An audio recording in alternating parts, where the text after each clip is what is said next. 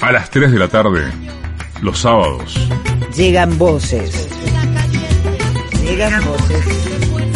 Voces, voces, voces. Arranca Alfredo Serrano Mancilla. La pizarra. Por AM750. Me llaman calle pisando baldosa, la revoltosa y tan perdida. Me llaman calle, calle de noche, calle de día. Me llaman calle, hoy tan cansada, hoy tan vacía.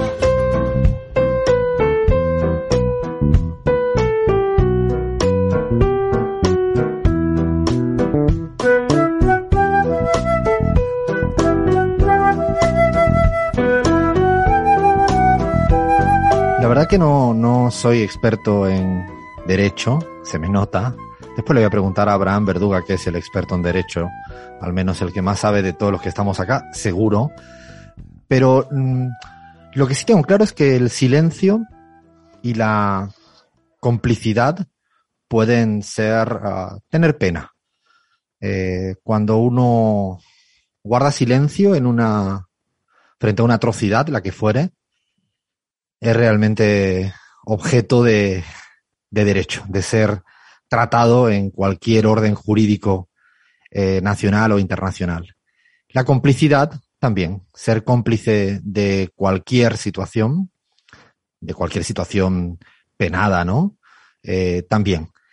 ¿Y, ¿Y por qué digo esto? Es porque estoy atónito, y me refiero a atónito en la Argentina. Hacía mucho tiempo que no veía tanto silencio y tanta complicidad con el intendente de la ciudad de Buenos Aires, con Horacio Rodríguez Larreta. Y lo digo porque eh, ha estado mm, unos días en Estados Unidos, lo cual es legítimo e, e imagino que legal, pero me sorprende que una semana después de haber estado unos días en Estados Unidos, después de haber estado con Kerry, John Kerry, después de haber estado comiendo con Clinton, el expresidente de los Estados Unidos, a día de hoy no solo no existe información oficial de cómo se ha financiado ese viaje, cómo ha viajado, con quién ha viajado, dónde se ha hospedado, ha pagado o no ha pagado por la el almuerzo con el señor Clinton, qué tipo de relaciones ha tenido para con la Argentina, para con su responsabilidad como intendente de la ciudad de Buenos Aires. Y lo curioso del caso es que no solo no hay información oficial, lo único que hubo es que Horacio Rodríguez Larreta, de- en unas redes eh, amigas, se dijo que pasaba por un restaurante y se encontró a Clinton y se pusieron a almorzar juntos. Ja, ja, ja.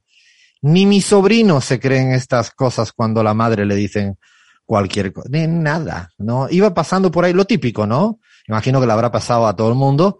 Uno va por ahí, va a comerse unas pizzas y bueno, se encuentra a Donald Trump o a Clinton y le dice, dale, va, compartamos unos, no unas milanesas, no, una cosa.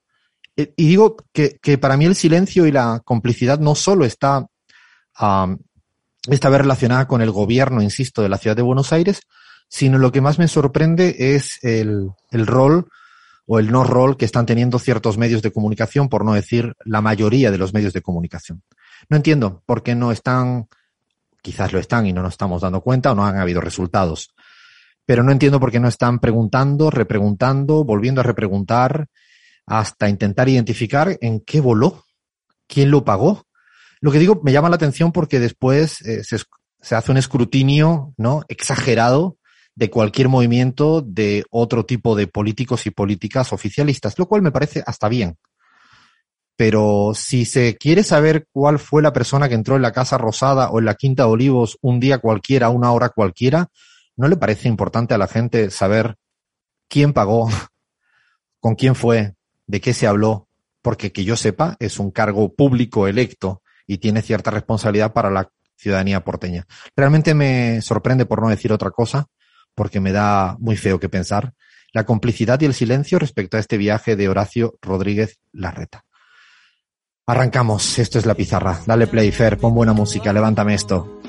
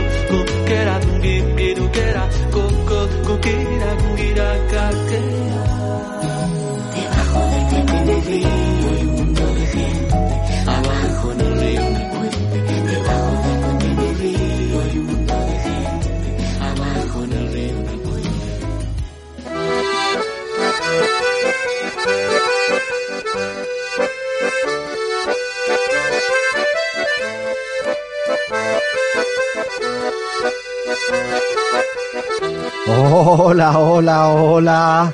Qué cambio de timón, golpe de timón.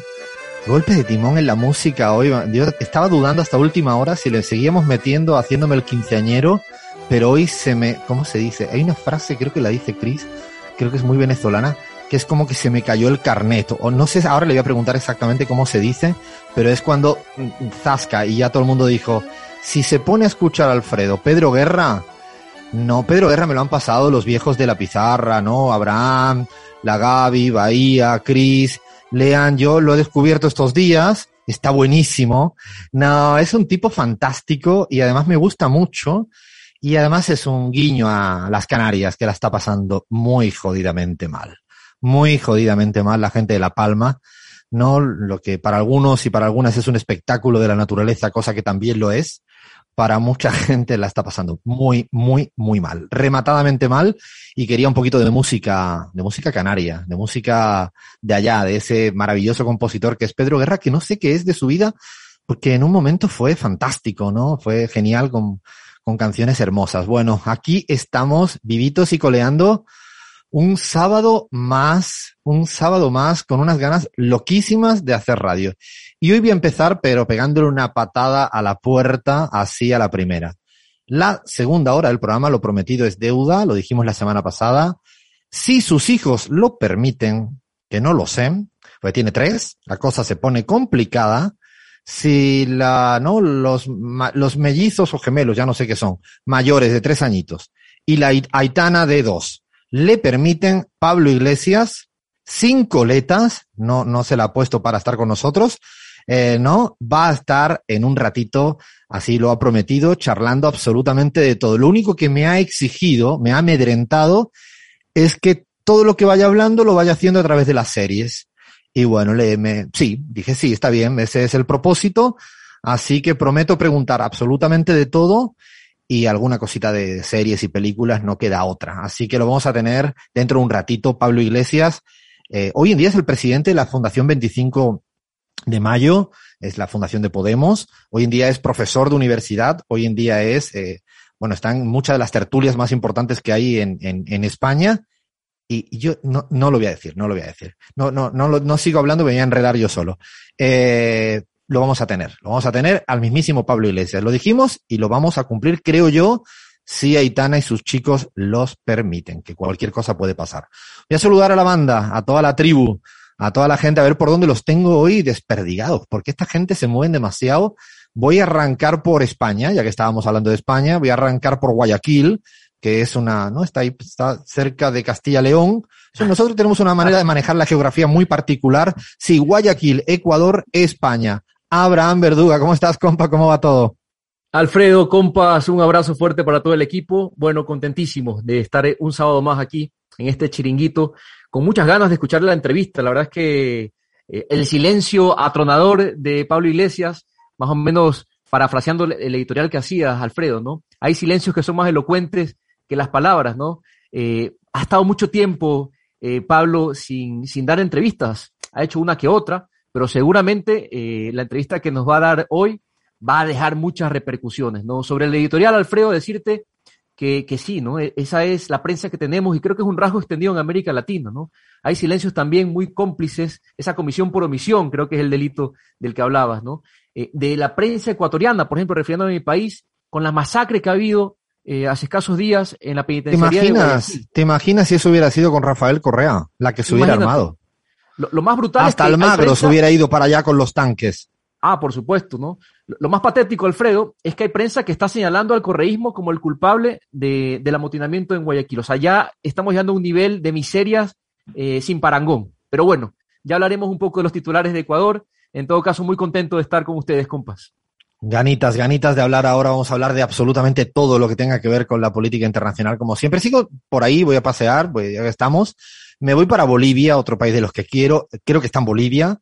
Eh, me voy a atrever a decir que está en Cochabamba, pero es como por lanzar los dados así para cualquier parte. Gabriela Montaño, ¿cómo estás, compañera? ¿Cómo va todo?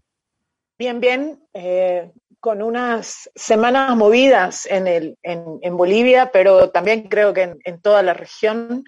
Eh, en Bolivia vuelve una lógica de, muchísima polarización, cosas que pensábamos no volver a escuchar, las estamos escuchando en estos días.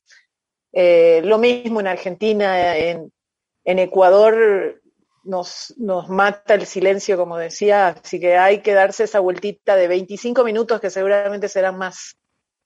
Siempre nos falta tiempo para querer comentar tanta cosa que ocurre en este mundo mundial. Sigo saludando, sigo. Ahora me voy a México, así estamos. Fíjense que somos, pero atrevidos, descarados, ¿no? Pretenciosos, la gente, ¿no? En la pizarra, hemos pasado por España, Ecuador, Bolivia y ahora me voy a México, donde está también Venezuela, un poco de una parte africana togolesa. Sí, ya saben, es Cris Marlujano. ¿Cómo estás, compañera? ¿Cómo va todo? Alfredo, qué gusto saludarte un sábado más en Radio La Pizarra. Yo de esa entrevista que, de esa conversación que le vas a, vas a tener con Pablo, siempre digo Julio Iglesias, no sé por qué, pero Pablo Iglesias. Eh, no me hagas, ay, no me provoques, Cris, que ahora le vaya a decir Julio Iglesias todo el tiempo, madre Julio mía. Iglesias. lo único, lo único que me interesa saber es por qué se cortó la coleta, de verdad se lo voy a preguntar, se lo voy a preguntar. Tomo, tomo, tomo aquí en la libreta. ¿Por qué carajo te cortaste la Está más guapo, está más joven, Pablo, así. Se rejuveneció, como 20 años se quitó encima, ¿no? Y además de la, de la carga que tenía el pobre también. Alfredo, en la línea con lo que dice Gaby, pues también eh, muy, muy curiosa de, de repasar, ¿no? Eh, de hacerle la vuelta al mundo porque han pasado cosas. Hubo un contrapunteo entre España y México y, y de hecho tenemos algunos sonidos, así que también queremos escuchar. Me imagino que es que ya la derecha española se ha dispuesto y predispuesto a pedir perdón. No tengo la menor duda. Nada, ahora, ahora nos lo va a contar Cris en el repaso a la política exterior. Sí, ahora me, voy a quedar en la Argentina, no se crean que solo es paseo, sino los porteños y las porteñas se me van a poner nerviosos y nerviosa. A ver, vamos a concentrarnos. Me voy a un barrio. No sé si me voy aquí al vecino, me voy aquí al lado. Creo que es ya no es mi vecino, o sí. Bueno, sí, ya saben. Leandro Álvarez, compañero, ¿por dónde estás metido de Buenos Aires? Alfredo, ¿cómo estás? Buenas tardes a vos y al equipo y a todos nuestros queridos oyentes. Sigo estando en el barrio eh, porteño de Almagro, como bien vos decías. Acá a mi lado lo tengo a mi gato Tito que tiene muchas ganas de intervenir en el Hola, programa. Tito tienes muchas verdades para decir y también te quería contar, Alfredo, y quería contarles a nuestra audiencia que con respecto a, tu editorial, eh, nosotros estamos eh, tras la pista de esa información, tratar de romper el cerco es la idea, así que, que estamos yendo por las vías legales para obtener esa información sobre el viaje de eh, Horacio Rodríguez Larreta a Estados Unidos. Y por otra parte, Alfredo, yo esta semana la verdad que estoy chocho en materia futbolística porque... No me, no me jodas, no me jodas tan pronto. porque el equipo eh, del cual vengo hinchando desde hace tiempo, desde 2019, antes de que se convierta en una estrella mainstream de la Champions League, estoy hablando del Sheriff Tiraspol, ah, dio el batacazo. me está gustando, me está gustando, me está gustando. dio el batacazo y le ganó al poderosísimo Real Madrid en su casa. La verdad que el Real Madrid tiene un historial terrible con los equipos de Europa del Este cuando le ganan ahí siempre ahí en el Bernabé. Eh, no es el primer equipo de Europa del Este que lo hace, pero vamos a hablar de este que tiene una particular historia. ¿Por qué? Porque pertenece a un país que aún se percibe en tiempos de autopercibimientos parte de la Unión Soviética. Dime el nombre, ¿lo sabes el nombre? Porque a mí no me sale. Estamos hablando del autoproclamado Estado independiente y autónomo de Transnistria dentro del territorio de Moldavia, la ex República Soviética. Ay, Transnistria, somos todos ahora de Transnistria, por lo menos futbolísticamente hablando, qué ganas tengo que me hable del sheriff el Cherry es que se llama así el nombre del equipo, no es que me lo estoy ahora jodiendo. Es el Cherry que gana en Madrid, bueno, un quilombo. Un quilombo lo vamos a contar en un ratito en fútbol y política. Me falta alguien, está aquí, eh, la estoy viendo aquí, muy concentrada, creo que nos viene a hablar de, de Argentina. Creo que viene con muchas ganas de hablar de política argentina, ya saben de qué hablo. No, nuestra Infobae, no, no, estoy jodiendo, no. Bahía Luna, ¿cómo estás, compa? ¿Cómo va todo? Buenas tardes, compañeras y compañeros. Un gusto estar acá en Radio La Pizarra. Es así la, la enviada de Infobae. Yo estoy en modo sorpresa. No puedo creer que sea octubre. Ayer pensé que mi celular me estaba jugando un fake. Dije, no puede ser, pero sí, el año ya posó. Y hoy tenemos eh, restaurantes argentinos en todo el mundo. Argentina, el mejor país del mundo, Leandro lo sabe. Tiene restaurantes de carne y asado en todas partes del mundo, así que vamos a estar hablando de eso. No pueden ser, no. Es que, eh, mm, eh, no sé, yo se lo tengo que decir así a Chris, a Gaby y a Abraham. Uh, es que va uno a cualquier parte y un restaurante argentino, va uno a las Quimbambas, restaurante argentino en las Quimbambas. No va a paseo, no, siempre, bueno, vamos a ver qué nos van a contar eh, en la segunda hora del programa si nos da eh, luego un tiempito después de la conversa con Pablo Iglesias. Tenemos todo, no falta nadie. Fer al mando de los sonidos y arrancamos. Esto es la pizarra hasta las 17. La Pizarra, en AM750.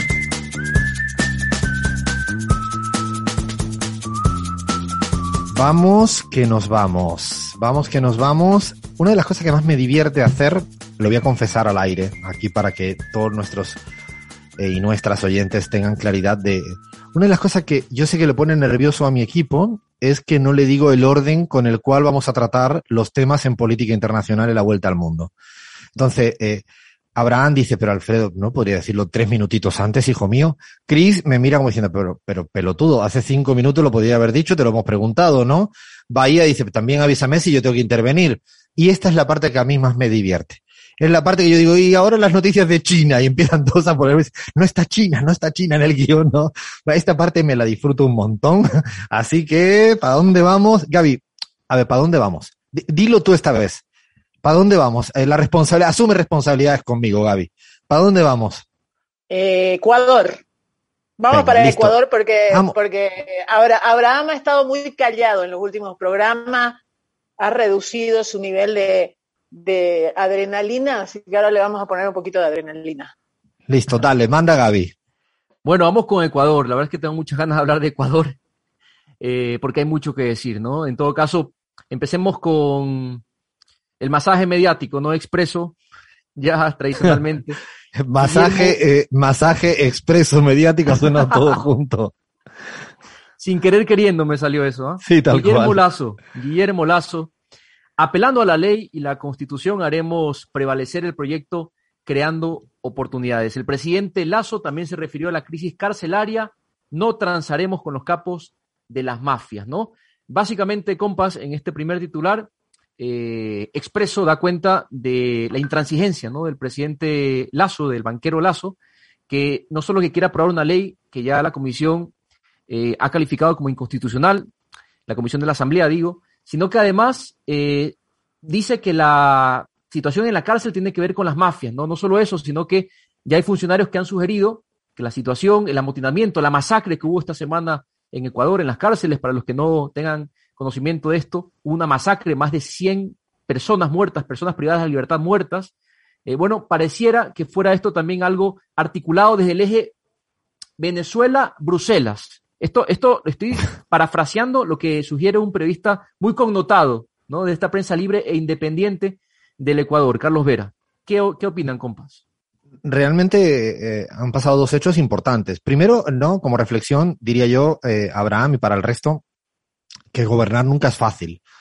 Y no es lo mismo hacer una campaña electoral, ponerse un pantalón rojo y hacer un vídeo de TikTok, que eso lo puede hacer hasta mi madre, tranquilamente en la casa ya jubilada, que cuando te toca asumir responsabilidades de gestión y de gobierno y tienes un quilombo en una cárcel y al final el resultado es este. Alguna responsabilidad tendrá el Estado, el actual Estado, ¿no? Eh, Abraham, el actual Ejecutivo y no los que gobernaron hace eh, cinco o seis años y esto es, es importante. Pero en paralelo eh, empieza a tener los primeros problemas el señor Lazo a la hora de gobernar o legislar, porque las dos grandes uh, iniciativas legislativas que viene escondida en un, un eufemismo nuevo, de hecho, yo, eh, esto será para una reflexión para otro día.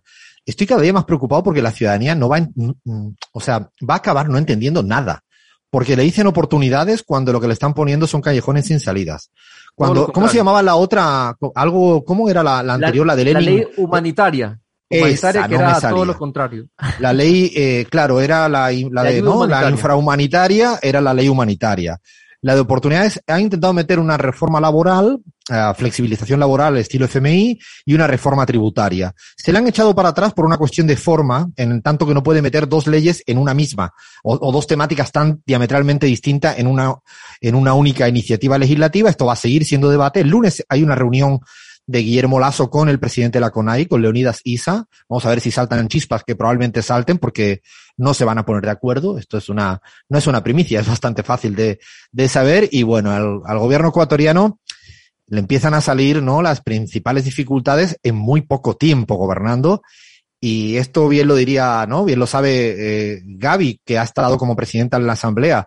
Cuando tú tienes una minoría tan minoritaria en el legislativo, Gaby, no resulta fácil. A ti no te pasó, pero incluso con mayoría tenías dificultades. Me imagino lo que debe ser gobernar con una minoría, minoría para sacar hacia adelante las políticas públicas que tú quieras llevar a cabo. Pero además, sobre todo, si tienes eh, una situación de crisis en la cual la gente no siente que estés dando respuesta. O sea, porque podría sumar eh, a ciertos sectores de tu oposición, en el caso en la, de la oposición de Alazo, si mínimamente serían proyectos que le dan luz a la gente de que va a mejorar su situación económica, que va a mejorar su situación sanitaria, que va a mejorar eh, su vida en el día a día. Eh, por, por, ahí podrías tener una oposición madura que diga, bueno, señores, vamos a apoyar esto y empujar esto, que lo necesitamos todos. Pero si encima de eso, teniendo una bancada tan chiquita, decides eh, atizar las brasas, porque yo siento que eso es un poco lo que, lo que hace Lazo en Ecuador, está bastante difícil. Eh, realmente lo tiene difícil porque empieza a gobernar sin respuestas certeras y con minoría legislativa y con más de un quilombo abierto. Yo creo que esto recién empieza y por eso insisto, una cosa es gobernar y otra cosa es eh, gestionar un banco, aunque él se creyera que gestionando un banco se podría hacer política nacional tan, tan fácilmente. Por ejemplo, los bancos no tienen que gestionar cárceles. No sé si a Lazo esto se lo explicaron antes de ser presidente, eh, ¿no? Le, le pasan como que hay cositas que uno no se imagina que implica la, la gestión cotidiana, ¿no, Gaby? Bueno, ahora yo te voy a hacer lo que tú nos haces a nosotros como equipo. Al aire te voy a proponer un nuevo segmentito que se llame Otra cosa es con guitarra. Y veamos. ¿Eso qué significa? Este... Que vamos a tocar la guitarra acá. no me no, hagas esto, Gaby. De, de lo que estás hablando. O sea, que de verdad eh, plantear desde cualquier palestra mediática cualquier cosa es lo mismo que gobernar y ejecutar eso que se plantea. Podría ser cuando no tengamos eh, espacios rellenaditos que encontremos este nuevo espacio que se llame esta, Otra cosa es con guitarra. A me ver, gustó, ¿eh? Esta me gustó, me gustó. Eh, además, esta me gusta, la expresión ya de por sí me gusta bastante y creo que a más de uno le viene perfecto, le viene como anillo al dedo. No sé la cantidad de gente que estaría. Va a haber overbooking ahí, va a haber una, una cantidad de gente increíble. Bueno, vamos a pasar, por cierto, le tengo que dar las gracias a Virgilio Hernández, eh, porque la semana pasada, no lo puedo decir al aire, porque nos corregía. Nos hablaba de que nos habíamos equivocado en un tema de volcanes. Eh, ¿no? Un poco dijimos que el que me dice, lo, lo, leo ahora, el volcán que está cerca del Baños es el Tunguragua y erupcionó hace 15 años, me explicaba un montón, incluso lo difícil que fue para la Revolución Ciudadana también anticipar escenarios de volcanes, porque a veces la ciudadanía no lo entiende hasta que no llega la lava, ¿no? O la colada, o como se diga. Aquí tenemos a nuestra vulcanóloga de cabecera, no, no. Eh, pero lo difícil que me, decía Virgilio, así que le damos las gracias, y ojalá le quiten ya, ¿no? Eh, el lawfare en lo alto a Virgilio, a Paula Pavón, que todavía tienen, ¿no? Por, por, por una cosa ridícula que era eh, tener libertad de opinión en el, en el octubre del 19. Bueno, pasamos a otro país, nos vamos a México. Eh, Cris, tráeme buenas noticias de, de, de, las, de España que seguramente mis compatriotas habrán pedido perdón por todos los, todas las mierdas ocasionadas eh, a lo largo de la historia. Sí, Alfredo, casi, casi, casi rebuznaron. Fue lo único que les faltó para completar, eh, bueno, las participaciones que se escucharon esta semana. Eh, yo, yo voy a, voy a lo que voy, ¿no? Eh, el financiero titula, Aznar se mofa de AMLO y dice que España no pedirá perdón a México. Obviamente ese fue el gran titular eh, de los medios, Forbes, eh, hasta Bloomberg lo, lo publicó. Pero hay que escuchar lo que dijo el señor José María Para que dimensionemos entonces esa mofa, que yo creo que más que AMLO fue al mismo. Con todos los respetos, 200 aniversario de la independencia de México. Enhorabuena. Y ahora me cambia usted toda la cosa y dice usted que España tiene que pedir perdón. ¿Y usted cómo se llama? Yo me llamo Andrés Manuel López Obrador.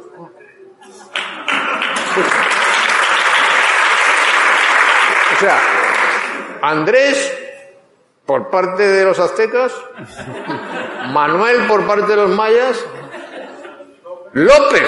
Eso, es, vamos, es una mezcla. Incas.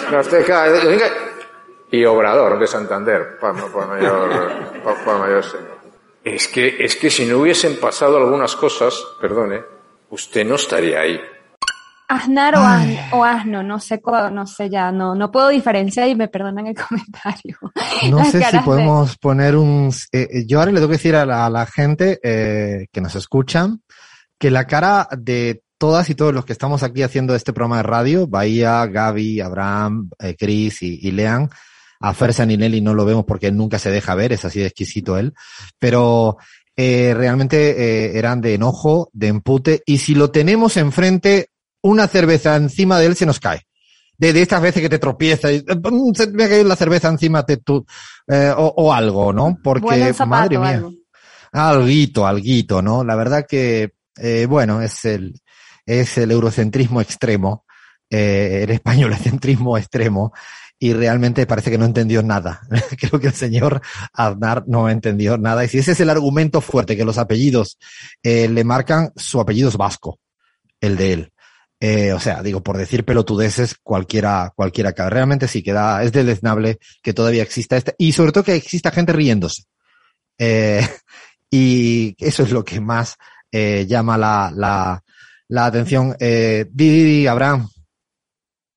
Sí, solo un apunte, compa. Es que además del eurocentrismo, yo creo que realmente habría que hablar de, del racismo, ¿no? Del racismo sin caretas, porque otra perrita que dejó en esa misma conversación fue eh, decir que el, indigenismo era el nuevo comunismo, ¿no? O sea, hay una connotación racista desde donde se la mire, y esto fue a decir también Díaz Ayuso en su, en su pasarela por Nueva York. Y no tiene ningún reparo en hacerlo, ¿no? O sea, realmente es una cosa eh, realmente vomitiva, Alfredo. Realmente es vomitiva. Gaby. No, pero además eh, Vox alzó la voz contra el Papa en este mismo tema, cuando el Papa sí otorgó esas disculpas por todo lo que se había sufrido en la época de la colonia en Latinoamérica. Eh, también Vox le respondió al Papa diciéndole que no había de qué disculparse porque Latinoamérica era lo que era gracias eh, a que España nos conquistó. Entonces, eh, completaron la película de manera brutal esta semana. Leandro eh, en primer lugar, marcar que este es el mismo señor que en su momento había culpado sin ningún tipo de pruebas a ETA de los atentados de Atocha. Eso en primer lugar. Y en segundo lugar, también tener en cuenta eh, que la estrategia que está adoptando Aznar, una sobrederechización tras eh, bueno, tras salir del poder, creo que también eh, va de la mano de, una estrategia a nivel regional de estas centro-derechas que se empiezan a aliar a las extremas derechas, caso de, del macrismo en Argentina con, con los libertarios, caso en España de, de algunos sectores del PP con, con el discurso de extrema derecha de Vox. Uh, yo me voy a quedar con algo positivo en medio de tanta, ¿no? De tanta porquería. Uh, cuando dice esto de AMLO es porque AMLO ha construido también agenda. Ojo. Eh, cuando el expresidente español le toca responder en este tono es porque el perdón exigido por AMLO hoy en día es un debate. Y esto uh, duele. duele a parte de la derecha española y eso sí me alegra me alegra sobremanera. Vamos a Argentina, que seguramente no estará pasando nada, está todo tranquilo, eh, me imagino que está todo perfecto, no hay ruido mediático de ningún tipo. Eh, Cristina y Alberto se vieron, parece que esto es la... Bueno, bueno, Bahía, cuéntame, cuéntame cómo está el patio argentino.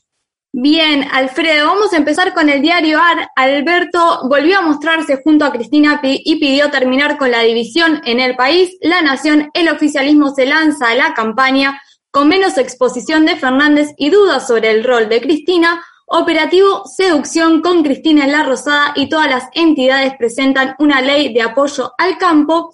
El cronista Mauricio Macri aseguró que está tejiendo acuerdos con Milei, Infobae, Rodríguez Larreta se juntó con bancos de Wall Street y pasó mensajes en clave política y económica y perfil, este es increíble, Javier Milei mi alineamiento, con eh, Trump y Bolsonaro es casi natural. Y en su primera entrevista internacional también elogió a Domingo Cavallo. Digamos, ya no hay nada más para agregar después de las declaraciones de Milei, que ya nos queda cada vez más claro, digamos, quién es, ¿no? El carnaval se anticipó en la Argentina, las letras de las murgas llegaron antes de tiempo. El tren fantasma, Alfredo. es el tren fantasma. Eh. Tenemos a, Macri, lo tenemos paseando por Miami Beach. A la reta ha ido a comer a Washington. Milei pegando gritos a favor de Bolsonaro. La verdad que yo no creo ni en los mejores letristas de las murgas eh, iba a decir gaditanas, pero voy a decir acá uruguaya, pues no se va a armar eh, otro quilombo. No, realmente, eh, realmente es, es inaudito la discusión. Lo que sí siento de Argentina, no sé, hay una cosa que me llama poderosamente la atención y es con cierta irresponsabilidad democrática, creo que lo hemos dicho alguna vez, los cantos de sirena de fraude electoral que algunos periodistas y algunas uh, dirigentes políticas de, la derecha argentina lo están planteando. O sea, a mí la verdad que me duele que el señor Pagni, eh, en una editorial que hace, y me gusta escucharle siempre, haya anticipado, planteado abiertamente las posibilidades reales de fraude electoral sin prueba alguna. Eh, eso sí, siempre con los subterfugios para decir que le dijeron, que le habían dicho, que un día le dijeron, que pasaron por un sitio y ahí le habían dicho, pues claro, saben cuidarse legalmente hablando. Pero no es lo que me interesa, lo legalmente hablando, sino la responsabilidad democrática. No sé por qué vienen con este canto, que siempre será el mismo canto, el mismo canto eh, yo creo que hay una, un poco de, halo, de cierto miedo a que no tengan resultados tan buenos como los que obtuvieron y a partir de ahí eh, puede darse eh, eh, este escenario así de plantear el prefraude como lo han hecho tantas otras veces, no es la primera, no es la primera vez que este tipo de estrategia. Y luego la sensación es que, eh, cuidado los que se creen ganadores antes de tiempo. Esto es una de las cosas que pasa en todas las partes, ¿eh? ojo, no pasa solo en el sector conservador eh, latinoamericano, en Argentina. Esto ha pasado incluso, yo me atrevo a decir que en Ecuador, Abraham que conoce bien, yo creo que incluso el progresismo, correísmo, se creyó vencedor un poquito antes de tiempo en el Ecuador y le jugó una mala pasada. Eh, me parece, lo digo porque cuidado con victorias anticipadas. Eh, hay que recordar que Macri obtuvo, atento al dato, tres millones de votos mejoraron en las pasos 19 hasta las definitivas 19.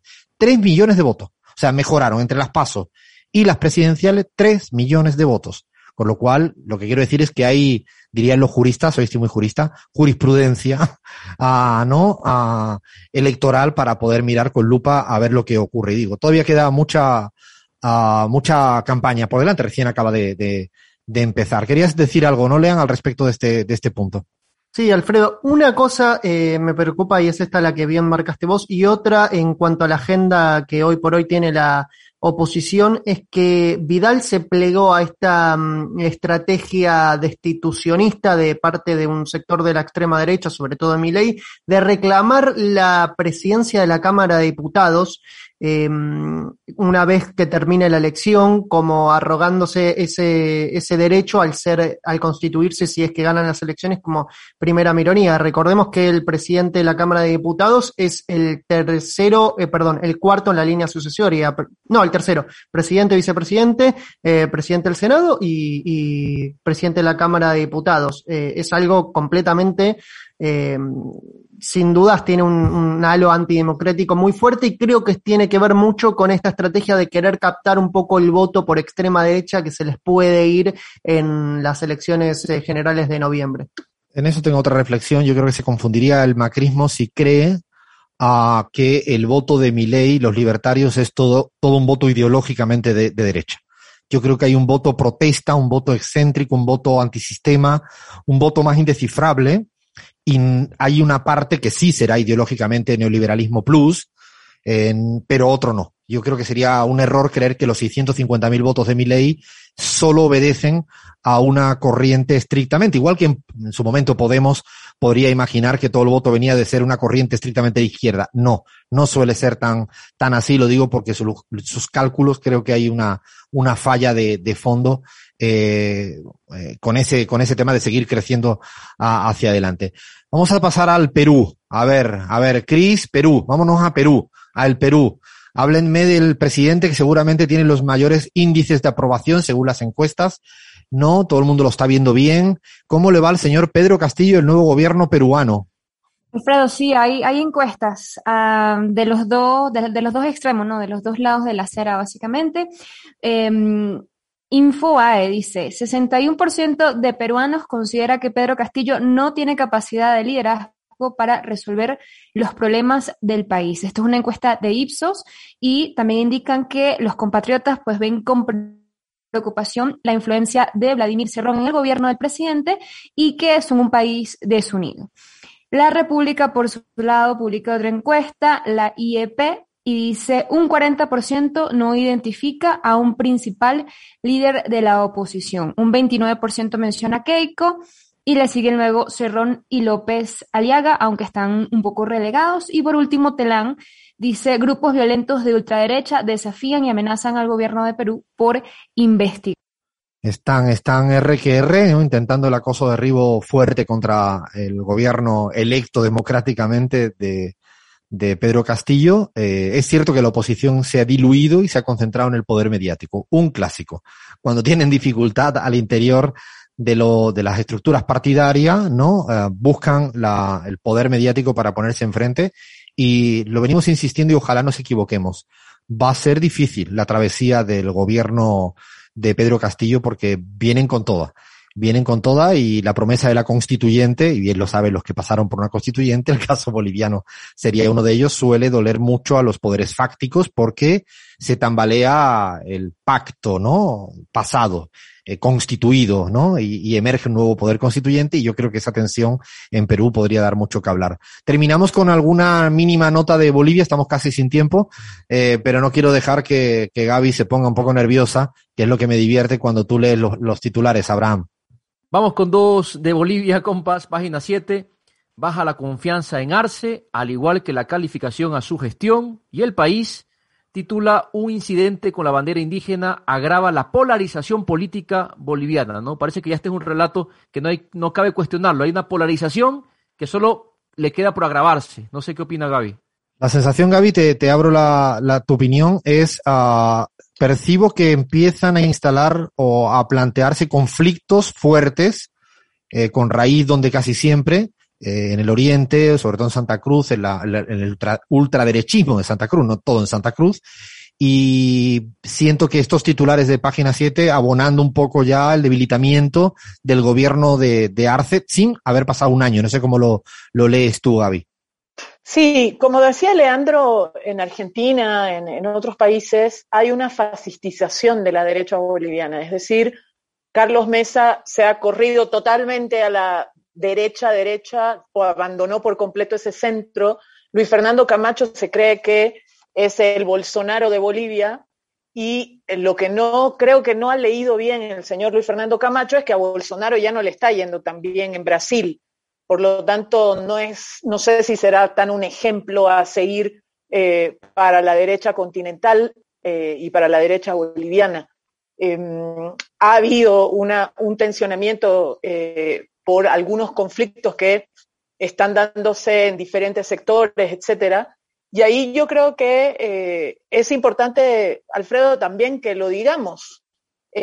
La capacidad de gestión de un conflicto por parte del gobierno, eh, que tiene un 55% de votos eh, en las urnas, que es absolutamente legítimo, eh, tendrá que ponerse en cancha, ¿no?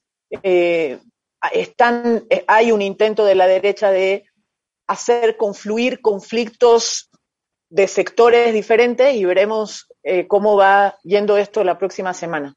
Y además con un añadido para terminar, creo, Gaby, que, que Bolsonaro eh, es brasileño 100% y, y Camacho es visto más santacruceño 100%, no tan boliviano 100% y tiene una dificultad de ampliar, ¿no? Hacia el otro, hacia la otra media luna.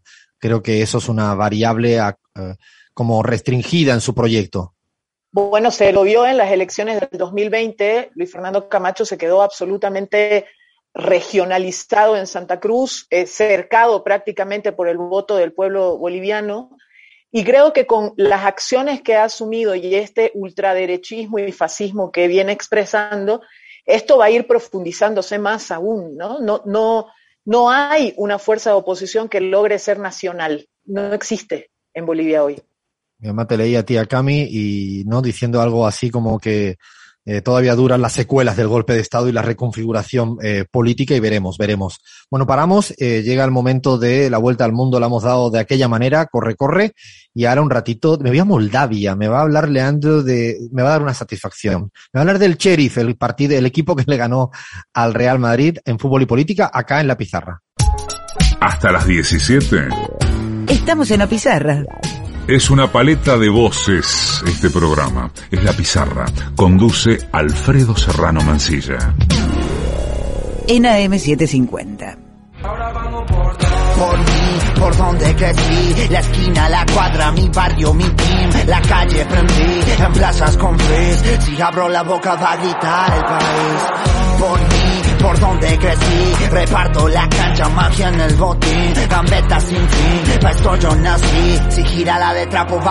la música está buenísima, no se puede parar, ¿eh? Está muy buena esta, esta música. Y hoy estoy contento porque eh, yo pensaba que, que Lean me iba a traer a hablar del Benfica. Nos perdimos una, nos dieron una paliza en la Champions. No quiero ni ver, hoy el- dentro de minutos empieza el Barcelona Atlético de Madrid, nos van a meter 28, así que me viene perfecto estar charlando con Pablo Iglesias y no saber nada de nada de lo que pueda pasar. La verdad que no son buen- buenos momentos para la época esta, pero el Sheriff, un equipo que yo no tenía ni la más remota idea que existía, y yo voy a decir la verdad, no sabía que existía Transnistria, lo voy a leer porque si no lo leo lo que me ha pasado, lean. Y lo, lo curioso es que Lean me cambió la mano esta semana, me dijo, Alfredo, si hacemos esto, me dio una alegría, pero yo no sabía tu relación con Transnistria, Leandro Álvarez. Cuéntame esto, ¿qué es lo que más me interesa? Que tú has estado en Transnistria, ¿esto puede ser verdad? Alfredo, así es, así es. En 2019 hice un viaje a Rusia y a Moldavia y tu- eh, con, con Danila, con mi pareja, y decidimos eh, aventurarnos y hacer un tour de un día hacia Transnistria. ¿Qué es Transnistria? Bueno, eh, es un estado autoproclamado independiente de la República de Moldavia, pertenece a la República de Moldavia, una república eh, que pertenecía en su momento a la Unión Soviética, que declaró la independencia en el año 1992 tras la disolución de la Unión Soviética. Pero ¿qué pasa con el territorio transnistrio? Bueno, eh, está conformado por eh, personas que corresponden mayoritariamente a origen ruso. Y la gente en Moldavia también eh, mayoritariamente se puede decir que corresponde a un origen rumano.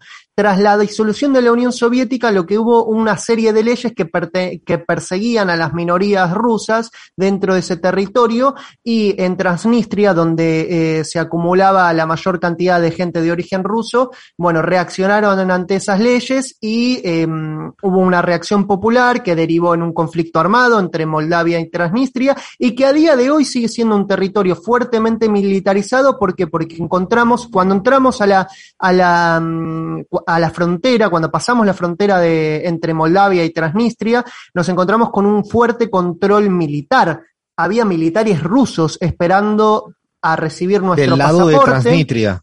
Exactamente. Nos recibieron nuestro pasaporte argentino unos militares rusos y nos dieron eh, una tarjetita de eh, entrar solamente por un día. Nosotros pagamos un tour y fuimos a, a dar, eh, a dar una vuelta por Transnistria. ¿Y qué es lo que uno se encuentra en Transnistria? Bueno, se encuentra un, un territorio que está congelado en el tiempo, ¿no? Porque, pero bien mantenido, eh, vamos a decirlo, porque Moldavia es un territorio que, eh, cuya infraestructura nunca más se renovó tras la caída de la Unión Soviética y es un país devastado, pero Transnistria mantiene bastante bien todo lo que es la liturgia y la, y la estructura, la infraestructura soviética. Encontramos estatuas enormes de, de Lenin, eh, referencias a la identidad rusa y sobre todo lo que más eh, nos llama la atención, que su bandera aún persiste la hoz y el martillo de la Unión Soviética. ¿Por qué? No, Porque pero es que ahora el sheriff ya para mí es lo máximo. O sea, con esto que me estás contando, voy arriba, ¿eh? Me tengo que comprar una camiseta de, del sheriff de ese.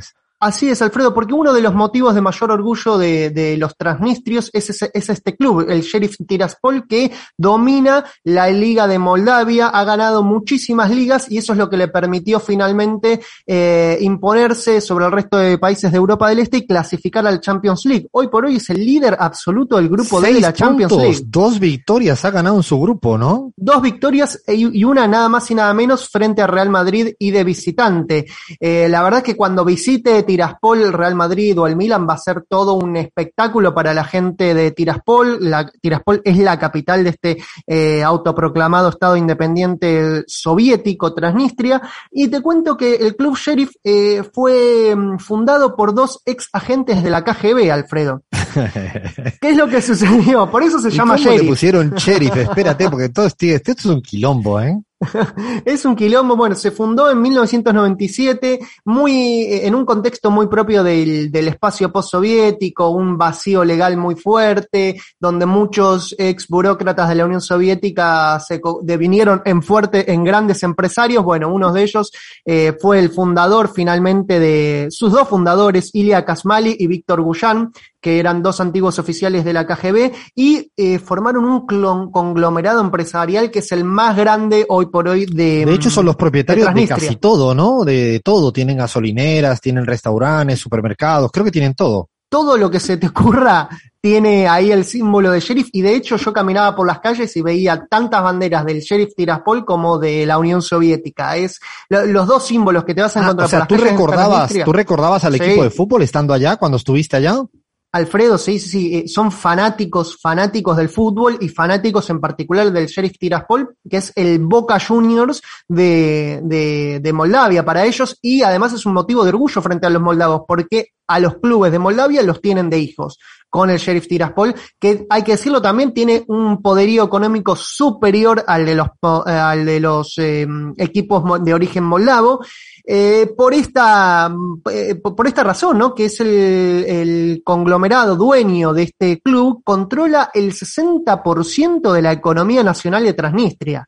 El O sea, 60%. todo, prácticamente todo. Bancos, casinos, supermercados, kioscos, eh, como bien vos decías, eh, eh, gasolineras, fábricas, todo, todo es del sheriff Tiraspol y, y gracias a eso también en parte se han nutrido de un, de un plantel muy, muy destacado que incluye a, a figuras, se puede decir figuras, bueno, grandes jugadores de, del Sí, fútbol jugadores sudamericano. exacto, traen muchos sudamericanos, había de todo tipo, había uruguayos, recuerdo, africanos, tenían de todas partes. De hecho, tiene eh, a Gustavo Dulanto, que es eh, un eh, defensor peruano que se suena mucho su nombre para ser convocado en las eliminatorias a Qatar 2022 por su excelente despliegue, sobre todo en el partido contra Real Madrid, la rompió toda este peruano Gustavo Dulanto, que está viviendo ahí en Transnistria, eh, es muy gracioso un, ahí un peruano viviendo, bueno, yo estuve ahí, no lo pude cruzar a Gustavo Dulanto, pero otros datitos para tirarte de, de este país, Alfredo tiene mm, una excelente producción de vinos.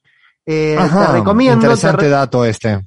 Es uno de los, de, de los motores de la economía de Transnistria. O sea, yo ahora si busco Mercado Libre argentino, vino Transnitrio, ¿me lo consigo? No, eso está más complicado, ¿no? Y capaz te va a costar un poquito por el tema de los impuestos traerlo y sobre todo, sobre todo el gran problema que tiene Transnistria es que no es reconocido por la comunidad Claro. internacional, salvo por un par de países, entre ellos Rusia y Bielorrusia, nada más que eso, pero bueno, están ahí en un vacío, eh, eh, en un limbo legal eh, de estatus de, de un país autoproclamado independiente, pero que no consigue estatus internacional, pero que en lo deportivo le va muy bien gracias al Sheriff Tiraspol, Alfredo. Bueno, yo me he quedado feliz porque ahora ya tengo ganas de saber mucho más. A partir de ahora, Lea, me tiene que ir mandando mensajitos cuando juega la Liga Moldava. Nos hacemos del sheriff, pero full, ¿eh? Sí. No, está buenísimo. Qué alegría que me ha dado esta semana el sheriff del equipo de Transnistria. Ya esto ni me lo imaginaba. Así que hoy fútbol y política, guiño a, a ese estado todavía no reconocido, eh, que viven casi en la época soviética, tal como nos contaba eh, Lea, han vivido en carne propia. Bueno, paramos, llega la tanda informativa en acá, eh, acá en AM750 y ahora me ha dicho Pablo ya en privado que sí, que parece que Aitana le ha permitido que sí. Así que viene Pablo Iglesias acá en la pizarra. Seguimos. Sábado a la tarde, Alfredo Serrano Mancilla, en la pizarra. Una paleta de colores, una sonoridad múltiple. por AM750. Somos Una señal. Está aquí, sí, sí, sí, sí. Está aquí. Ustedes no le ven, pero yo sí le veo y, ya saben todas y todos que no tiene coleta. Ahora le voy a preguntar por qué carajo se la quitó cuando nadie le decía que se la quitara.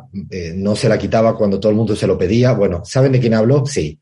Pablo Iglesias, ex vicepresidente de España, ex secretario general de Podemos, pero hoy en día es profesor de universidad, ha retomado la actividad académica, aunque nunca del todo la, la dejó, es presidente de la Fundación 25M y bueno, bienvenido y gracias por estar aquí en esta travesura radial llamada La Pizarra, Pablo. Un placer estar en la pizarra contigo, Alfredo.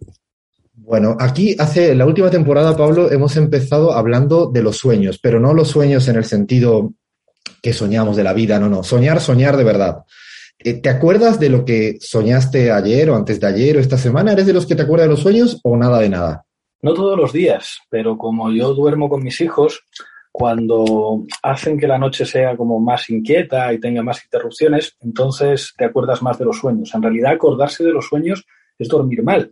Cuando duermes bien, vas pasando de manera correcta por las fases y cuando te despiertas no te acuerdas. Pero cuando tus hijos te despiertan con mucha frecuencia, pues sí, claro, que, te acuerdas de, que te acuerdas de los sueños.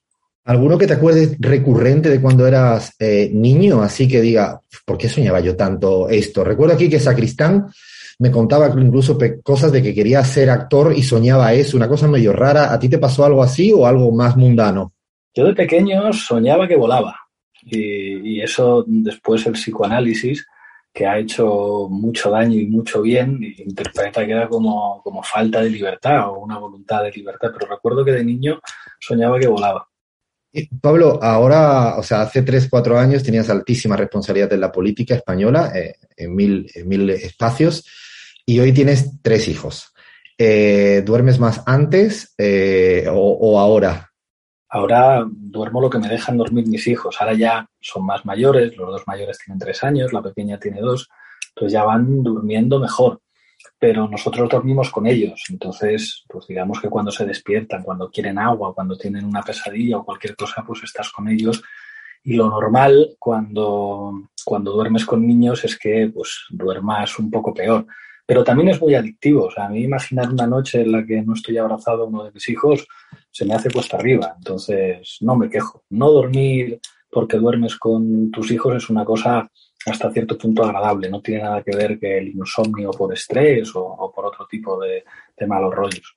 ¿Tuviste insomnio por estrés alguna vez en la época, no ahora, me refiero en periodo cuando, cuando arrancaste en el 2015 con tanta, tanta responsabilidad y foco sobre ti?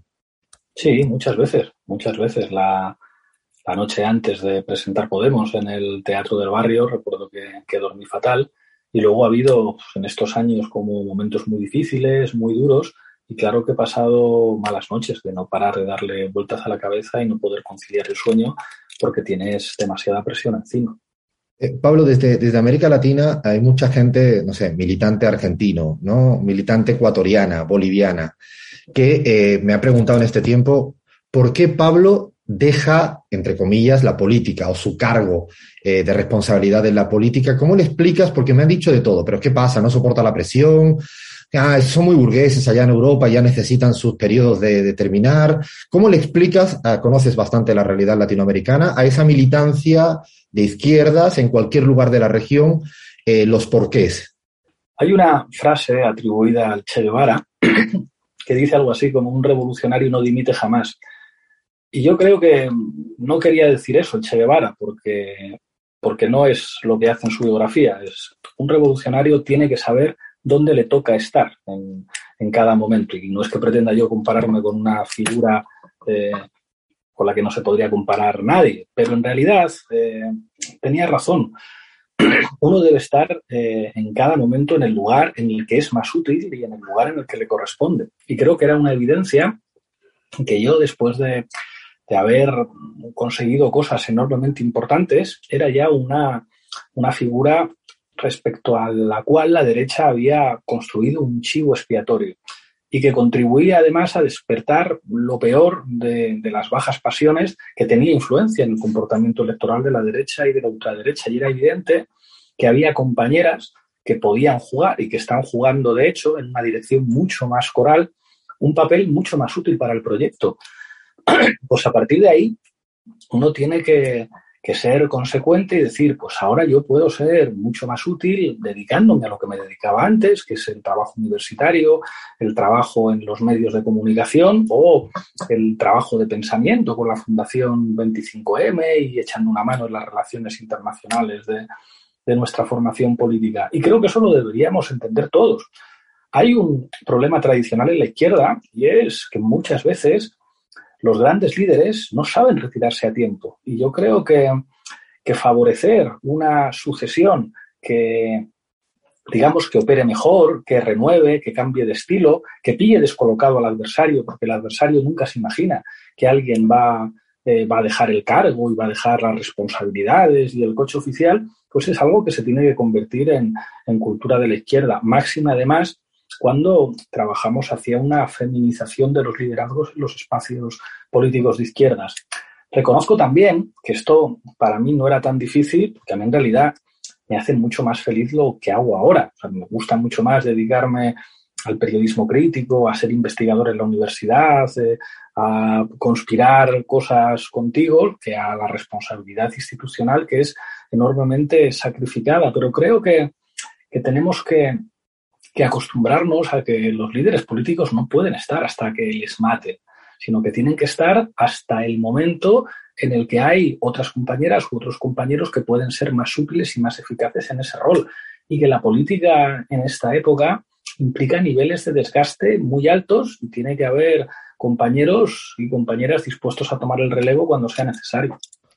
¿Sientes que dejaste de ser tú durante algún tiempo con alta, o sea, la vicepresidencia o con tanta responsabilidad? Es una de las cosas que, que uno se pregunta siempre que ve a grandes liderazgos. ¿Deja de ser eh, él o ella cuando le toca fungir en cualquier eh, espacio? Eh, ¿Lo notas ahora? ¿Te lo preguntabas en su momento? ¿Cómo lo, cómo lo vas gestionando eso, Pablo? Son versiones diferentes. Nosotros, las personas eh, no somos un, yo que funcione de manera igual independientemente del rol que tenga. El rol define buena parte de, de lo que tú eres. Entonces es evidente que, Iglesias vicepresidente es muy distinto a Iglesias articulista en un medio investigador en la universidad. Pero el trasfondo es el mismo y si de algo estoy orgulloso es de haber sido muy consecuente con mi manera de ver la política y mi manera de ver las cosas cuando he tenido muchas responsabilidades. Creo que me lo han hecho pagar caro. Si yo hubiera dejado de ser quien era, pues seguramente hubiera recibido mucho mejor trato. Yo creo que lo más evidente, lo más eficaz para valorar quién es alguien es ver quién le ataca y quién le defiende. Y eso te lo define. A alguien no hay que preguntarle ¿Qué opina usted sobre usted mismo? Todos somos nuestro mejor abogado defensor. Hay que ver quién le ataca y quién le defiende y eso ya te está dando todas las claves. Yo estoy obsesionado, Pablo, con un verbo que no sé por qué no existe, que se llama perspectivear, ponerle perspectiva a, las cosas. Eh, ahora que ha pasado un tiempito desde que deja tu responsabilidad, hay más halagos, más críticas, te han cambiado el trato mediático, decía, ay, por fin se fue este coletas ya y ahora sí lo vamos a tener aquí de contertulio, todo bien. Y en la calle, eh, ¿cómo has sentido, digo en términos de esa de perspectiva, cómo, cómo lo ves, aunque sea poquito tiempo lo que ha ocurrido, ha transcurrido?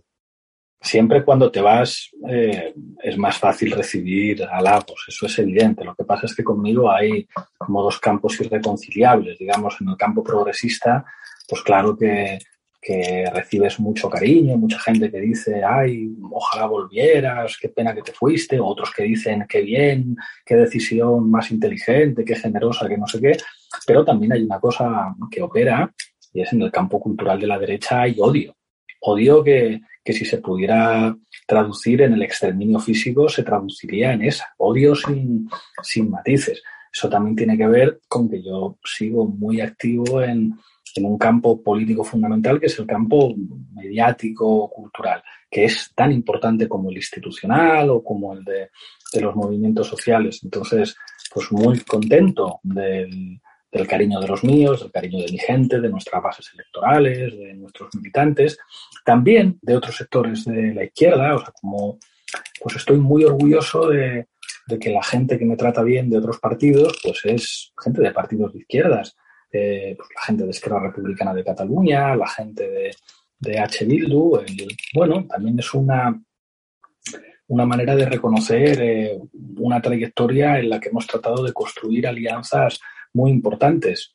Y de nuevo, pues lo que te decía antes, eh, muy orgulloso de, de quien me quiere y tanto más orgulloso de quien me odia, porque las dos cosas pues te definen.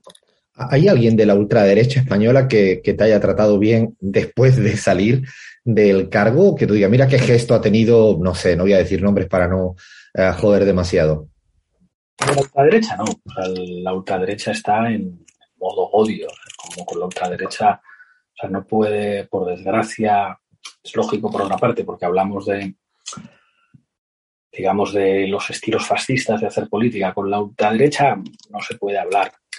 Pero sí hay alguna gente que son excepcionales en el ámbito más conservador que pueden tener una relación amable contigo. No muchos, porque también una de las claves del éxito de la ultraderecha en España y de Vox ha sido vampirizar a la derecha. Se han convertido en su aliado inevitable y en un actor ideológico que penetra muchísimo ideológicamente las bases culturales de la derecha. Entonces, no les dejan espacio ni siquiera para una suerte de, de cínica cortesía con el adversario político. Esa época terminó. Ah, hay un amigo mío que cuando regresé de España a Argentina me pregunta, Alfredo, ¿es cierto que hace cinco o seis años en España se hablaba de lo que decía Podemos y hoy se habla o se discute de lo que dice Vox?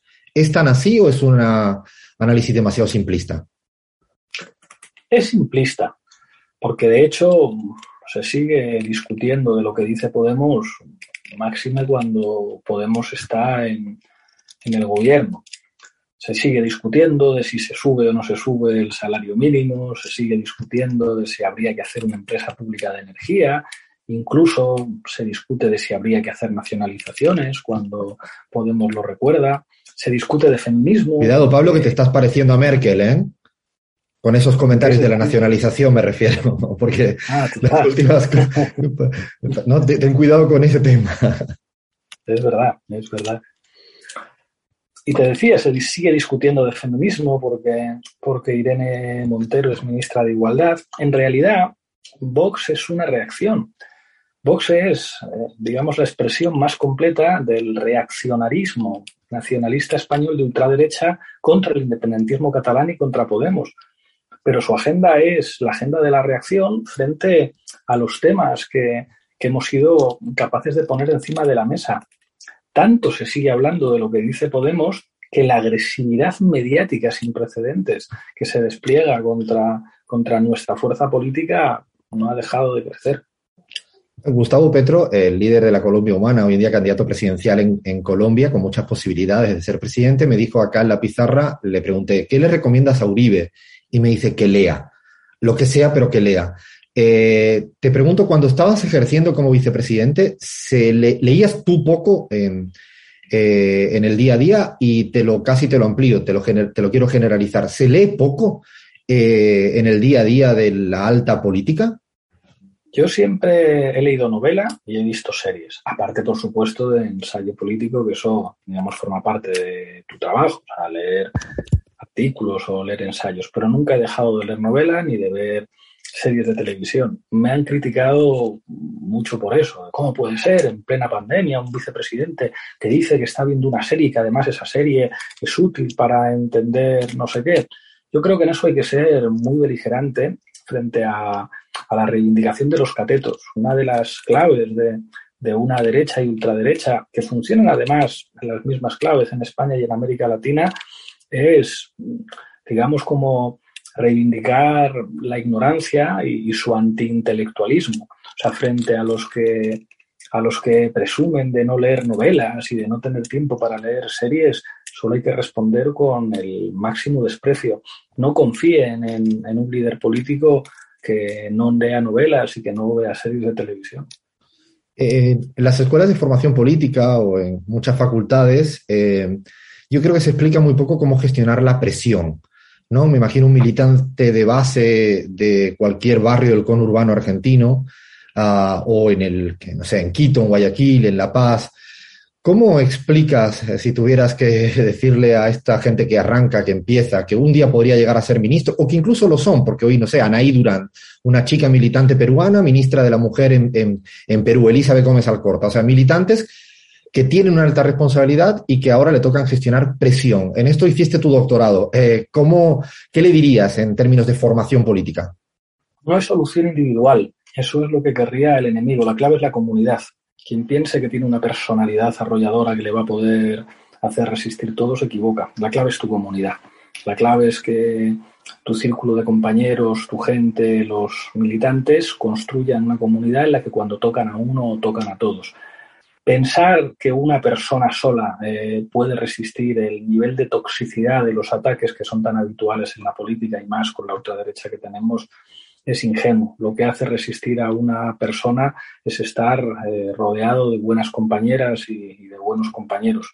Por eso, eh, lo que más daño puede hacer a una fuerza política de izquierdas son las peleas. Eso hace mucho más daño que, que cualquier ataque por parte del exterior, porque eso cuestiona esa capacidad de resistencia que da la comunidad, pero no hay solución individual. No somos, no somos tipos duros ni, gente capaz de resistir cualquier cosa. Al contrario, lo que hay que ser es sensibles, hay que, hay que emocionarse, no hay que dejar nunca de llorar, de, de indignarse. Desprecio enormemente a, a, los tipos fríos que entienden como una virtud su capacidad de, de no conmoverse o, o ser inmunes a, a, las injusticias o inmunes a los ataques. No me gusta la gente así, no me gustan los psicópatas. ¿Ha bajado la intensidad de las llamadas de los poderosos en presionar? Eso si lo sientes como un poquito, dice, mira, esto ya bajó un poco. Bueno, a mí nunca me llamaron mucho por teléfono directamente. Para eso eran propietarios de medios de comunicación que ya hacían ese trabajo. Te lo decían directo en la tele, ¿no?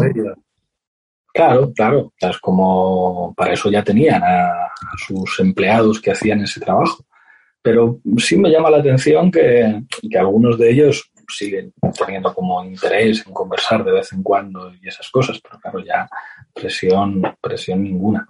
Por culpa tuya, Pablo, vi la serie Vagon Noir, me la, pero me la comí así entera. De hecho, la he recomendado a, a, todo el mundo, se la recomiendo porque no es muy vista acá en la Argentina ni en América Latina.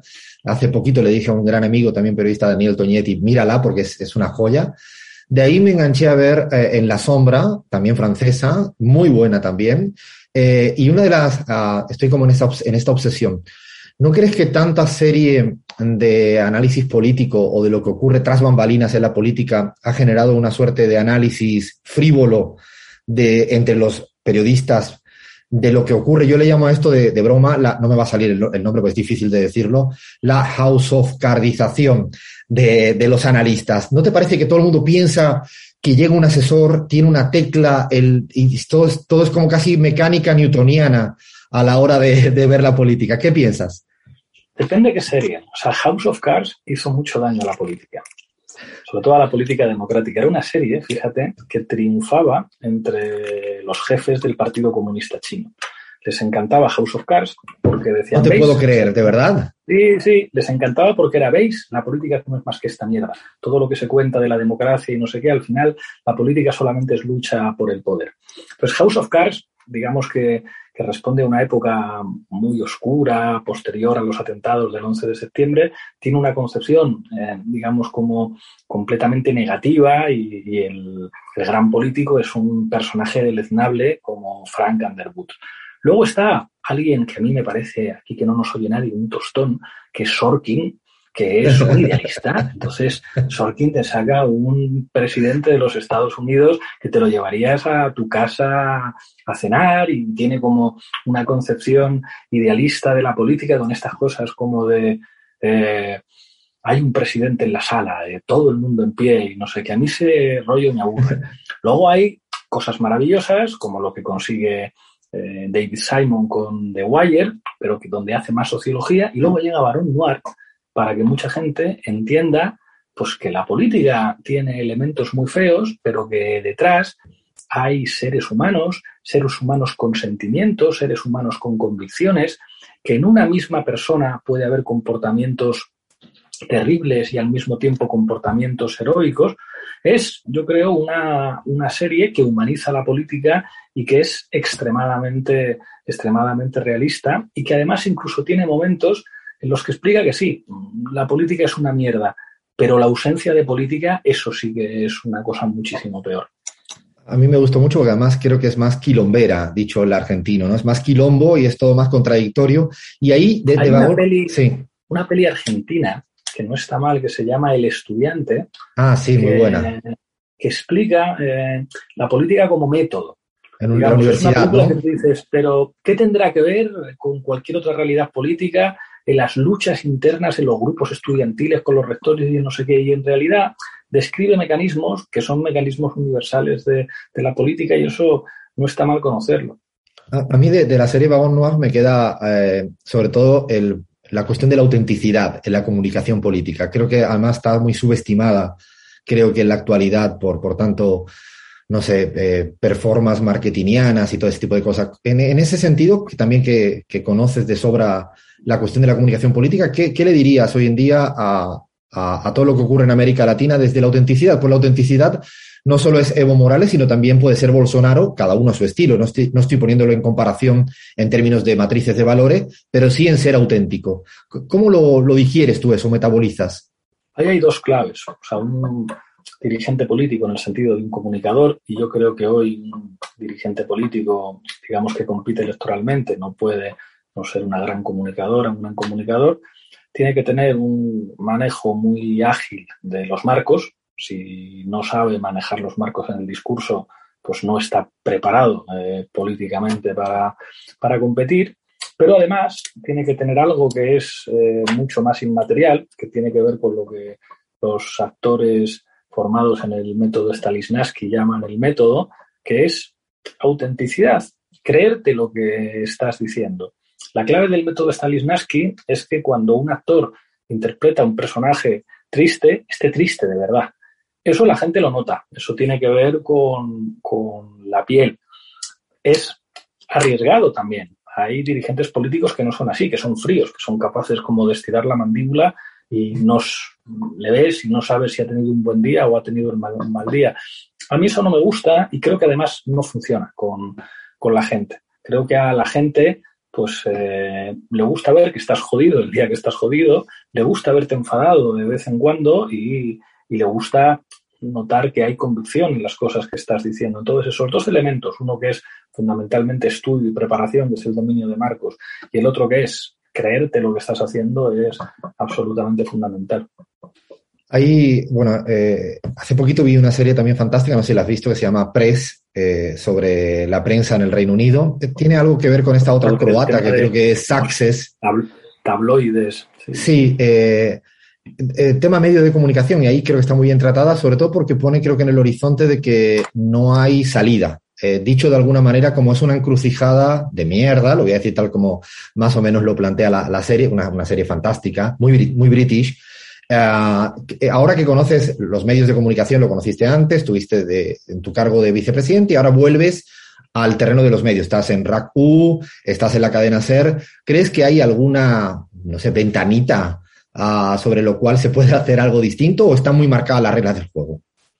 Es, es el gran tema ausente en los análisis de las correlaciones de fuerzas políticas. Es probablemente lo que más se podría criticar a los historiadores. El peso de los, lo que representan los medios de comunicación en una correlación de fuerzas políticas lleva siendo muchísimos años determinante. Y en, los, en las últimas décadas más y en los últimos años más. Y eso suele ser un elemento eh, difícil de encontrar en los análisis historiográficos sobre los diferentes eh, procesos políticos. Al final, eh, la clave para entender, sobre todo en, sistemas políticos que se fundamentan en procedimientos electorales, en lo que la gente decide votando, al final eh, esa correlación de fuerzas mediáticas pesa más que cualquier otro factor. Y eso está sometido a una estructura de propiedad determinada. Y el hecho de que grandes bancos y grandes empresas puedan ser los propietarios del 80, el 90% de lo que todo el mundo ve, escucha y, lee, pues es al final lo que permite determinar cómo la gente piensa. Es el gran terreno de combate político. Cómo le vaya una fuerza política no se puede medir eh, en relación a la brillantez de sus estrategias. Eso es eh, una estupidez. Al final, la clave de cómo le vaya una formación política tiene que ver con su potencia, su potencia de fuego. Una cosa que estaba muy claro en las épocas de lucha armada en América Latina, la revolución no se va a hacer teniendo razón, se va a hacer teniendo una fuerza armada que pueda derrotar a la fuerza armada del adversario. Sin embargo, parece que cuando se habla de la correlación de fuerzas mediáticas, este análisis tan básico no opera. Por lo tanto, una de las tareas fundamentales de cualquier proyecto transformador es, eh, digamos, construir tu propia base cultural e ideológica y eso implica lo mediático en el sentido más amplio de la palabra. Claro, el problema es que esto cuesta mucho dinero y pelear siempre con la mano atada a la espalda, con medios alternativos como los que trabajamos nosotros, pues te obliga a, estar compitiendo con actores que manejan miles de millones de dólares y, de euros puestos al servicio de, empujar unos marcos determinados para defender sus intereses. Yo me conformaría con que la izquierda tomara conciencia sobre lo que eso representa porque eso es condición de posibilidad de estar en la política. El actor más determinante en tiempo de paz, en tiempo de guerra no importa tanto que haya periódicos o televisiones, sino que haya misiles, pero en tiempos de paz, incluso en los tiempos de guerra tiene su importancia la comunicación, pero en los tiempos de paz el actor político más determinante son los medios. Por eso, por eso siempre se presentan como una suerte de actor neutral y apolítico. No hay mayor mentira que, que eso. Y de hecho, cada vez que lo dices, esto, digamos, genera sarpullidos y odios y, te señalan como un peligroso bolchevique, pero es, esto es así. Lo vemos en Press, en esta serie, se ve también en The, en Newsroom, aunque es más estilo, estilo Sorkin, y por suerte ya hay, digamos, como muchos referentes culturales para, para entender qué es lo que significan los medios de comunicación. Y en eso, si, soy abogado del diablo, Pablo, eh, ¿Cómo se explica con esa correlación de fuerzas y ese poder una victoria como la de AMLO, con todo en contra, y sigue ratificándose, o la de Luis Arce en Bolivia, o la de en su momento Alberto Cristina acá? Y ahí hay una hipótesis que te la pongo encima de la mesa para que tú la cuestiones. No es que los medios de comunicación son hoy en día gran consumo de entretenimiento, pero no tanto tiene credibilidad en su información. ¿No hay ahí una dialéctica muy sui generis que se está dando en tiempo real?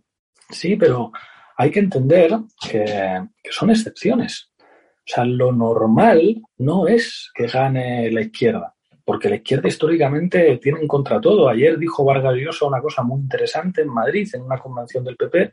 Dijo, lo importante de la democracia no es la libertad para votar, es que la gente vote bien, porque los países que votan mal, pues después pasa lo que pasa. Lo dijo abiertamente. Esta es la historia de la izquierda. Cuando la izquierda vota mal en Chile eh, la experiencia de Allende, pues todo el mundo vio lo que ocurrió. Entonces, cuando vemos lo que ocurrió con Arce, eh, lo que ocurrió con López Obrador, lo que ha, ocurrido en, en, Argentina, lo vemos como excepciones. A pesar de ese abrumador dominio mediático, claro, hay veces en que pues, eh, las situaciones de desigualdad, los efectos de las políticas de la derecha, una cierta memoria, como en el caso de Bolivia, sobre lo que ha implicado para los sectores subalternos y las clases medias los gobiernos de Evo, la propia movilización social, todo eso cuenta en la correlación. Pero al final, al final, si no se equipara la correlación de fuerzas en lo mediático, es cuestión de tiempo que, que terminen que terminen ganando otra vez. La mejor prueba de que esto es así es que nunca lo sueltan. Hay pocas cosas menos rentables que un medio de comunicación. Es perder el dinero.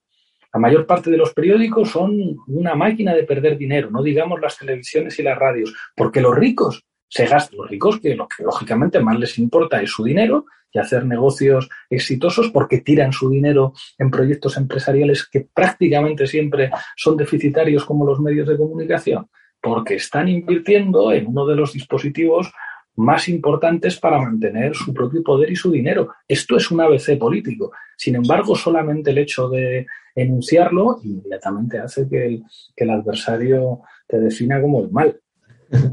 Me voy a una serie mainstream, La Casa de Papel.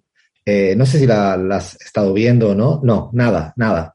Sí sabrás que hace algún guiño eh, con su música y con alguna parte de su guion a valores que serían catalogados como casi, yo que sé, revolucionarios, marxistas, ah, en muchos sentidos. ¿Cómo entra una ah, serie para que la vea tanto público, haciendo guiños. O sea, la gente cuando canta Bella Chao sabe lo que significa Bella Chao. Es la, la duda que tengo. ¿Cómo se hace eso? A veces en la gran pantalla, combinar gran público con algunos guiños, más de uno. No puedo hablar de la casa de papel porque no la he visto. ¿Y por qué no la viste? Esa es una pregunta que tienes que decirle a toda la audiencia. Porque vi el primer capítulo y no me enamoró. Y, y yo cuando veo el primer capítulo de una serie es algo que me insistan en que hay que darle tiempo y no sé qué, es como, uf, no me convenció el primer capítulo y me puse a otra cosa. Sí vi que hubo una divertida polémica en España porque apareció mucha gente airada en las redes sociales diciendo, pero ¿cómo se os ocurre politizar una canción tan bonita como Bella Chao que sale en la casa de papel? Demostrando una, digamos, eh, un analfabetismo político sin par, no saber, eh, digamos, cuál es el origen de Bella Chao, que el origen real de Bella Chao es una canción campesina, a la que luego se le pone la letra partisana eh, durante la Segunda Guerra Mundial en, en Italia. Creo que, que hay que hay que pensar en, en series. O sea, me voy a salir de la casa de papel porque ya te digo que hablar de una cosa que no se ha visto no tiene mucho sentido. Bueno, Juego de Tronos podría ser otro ejemplo. de esa sí puedo hablar. O sea, Juego de Tronos es una serie con muchas lecturas y, y una serie muy inteligente que tiene un montón de elementos que sirven para reflexionar la política. O sea, es una serie que serviría para explicar Maquiavelo en, en facultades de políticas y explicar muchas cosas más. Pero hay una que a mí me encanta, que en Netflix, que después de la primera temporada no, no hicieron más, que se llama Damnation. Es la serie Esta más no la he visto, no la he visto. nunca. A ver. Es la serie más de izquierdas que he visto nunca y es un western. Entonces, aquí la verdadera gracia es eh, el cine para conquistar eh, el corazón de los espectadores tiene que parecerse más al acorazado Potemkin o al western. Yo creo que al western. Me encanta el acorazado Potemkin. Me encanta Ensenstein. Eh, eh, incluso a pesar de Pedro Ballín y, y su libro Me cago en Godard, hay cosas del cine de autor que me gustan. Pero el cine que funciona ideológicamente, el cine que transmite valores, el cine que enseña a pensar, el cine que, que en última instancia te hace querer ser buena persona, es otro tipo de cine. Es un cine mainstream donde Hollywood tiene mucho que enseñar y, y el western tiene que ser un vehículo narrativo para transmitir valores progresistas. A toda la gente que nos está viendo, Damnation.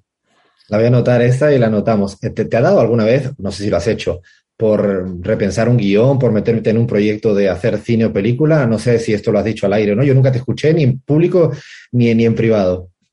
Estoy, estoy en algunos, pero esto es alto secreto, no te puedo contar nada. No puede ser. Ahora, si estuviera en Madrid, intentaría, no sé, amenazarte con alguna, sé, algún, de alguna manera gaditana. Ah, no, bueno, pero estás en eso al menos. Sí, sí, estoy en ello, estoy en ello. Me apetece Ah, mucho sí. y además ya tengo amigos con, con los que estamos conspirando, trabajando en ellos y a ver si alguno de los proyectos en los que estamos sale, sale adelante. Le prometo a toda la gente que nos escucha que no tenía ni la más remota idea. Eh, Pablo da fe de eso porque no tenía ni idea, pero es, es un tiro al aire. Eh, bueno, para terminar en tema serie, hay una serie que yo me, me acuerdo que te recomendé, que es Héroes Invisibles, eh, chilena, que trata, bueno, el rol sus, del... están sus productores en Madrid ahora, porque... Ah, de, de Héroes Invisibles. cosa- sí, porque quieren hacer otra cosa con, con... Quieren hacer un biopic de Allende y estaban buscando socios por aquí, me contactaron y tal, y esa serie me la recomendaste tú y me encantó. Eh, Es, es muy buena y, y la pregunta que hago es, eh, sobre todo en ese tipo de series que cuentan hitos políticos, ¿hay muchas de esas que, que lo reflejen tan bien? Algunas series así de estas que hayas visto de momentos históricos como la de Allende, porque a veces se espectaculariza Sí. tanto. Sí, ¿qué, qué me, qué me Hay, recomiendas? hay una, por ejemplo, de médicos que tiene tres temporadas situadas en tres periódicos, periodos históricos diferentes, que es Charité. Charité es la historia de un hospital que está en Berlín. Entonces, cada temporada es un periodo histórico distinto. Hay una en el contexto de la Primera Guerra Mundial, otra en los últimos meses de Berlín, eh, antes de que Berlín caiga en la Segunda Guerra Mundial, y otra en el contexto en los años 60, cuando se construye el muro de Berlín y el hospital Charité queda del lado oriental. Esta es la temporada que a mí me, me gusta más, porque aunque tiene, digamos, como inevitables momentos de anticomunismo, es una serie alemana. Entonces los alemanes hablan bien de sí mismos, incluso cuando se trata de hablar de los alemanes del este, porque aunque fueran comunistas eran alemanes, entonces hacían las cosas bien. Y en la serie se reconoce la superioridad del sistema sanitario de la Alemania oriental y, y es como muy interesante para, para el que le guste la medicina y las series de médicos, que a mí me entusiasman. Hay otra francesa que se llama Hipócrates, que es que es una maravilla, pero para entender ese periodo histórico es también muy importante. Hay un momento genial en el que una compañía farmacéutica está intentando fichar a una médica del lado eh, oriental de Berlín, que es muy buena, que está haciendo una investigación sobre el cáncer.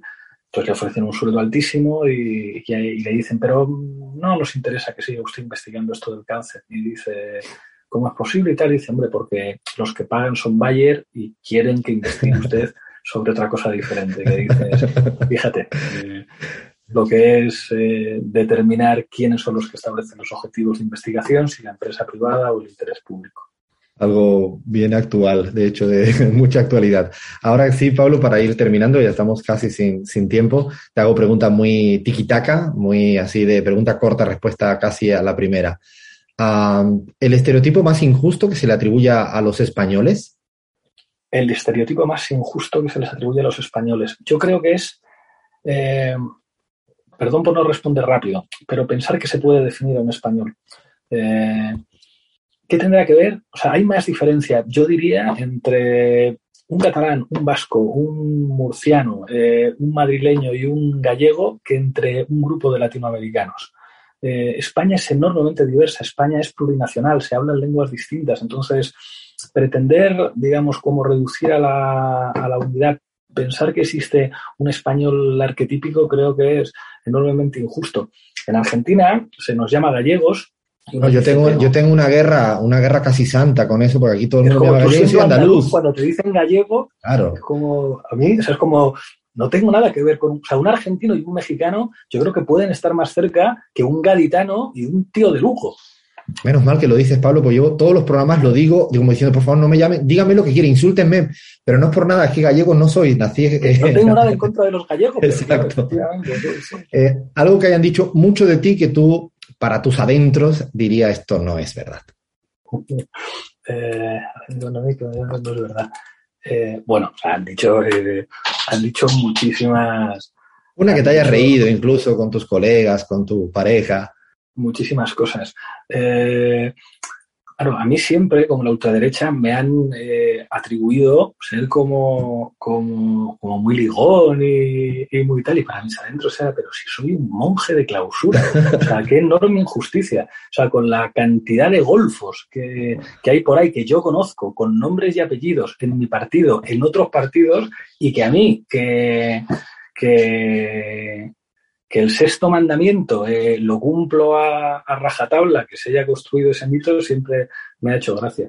Si fuera periodista, Pablo, la primicia está dada, ¿no? Pablo dice, no soy un ligón. Eso sería como la... No, pero no, no es del estilo. Eh, lo que más deteste hacer eh, como tarea doméstica. Lo que menos me gusta hacer. Mm. Sí. Tenemos las tareas muy divididas.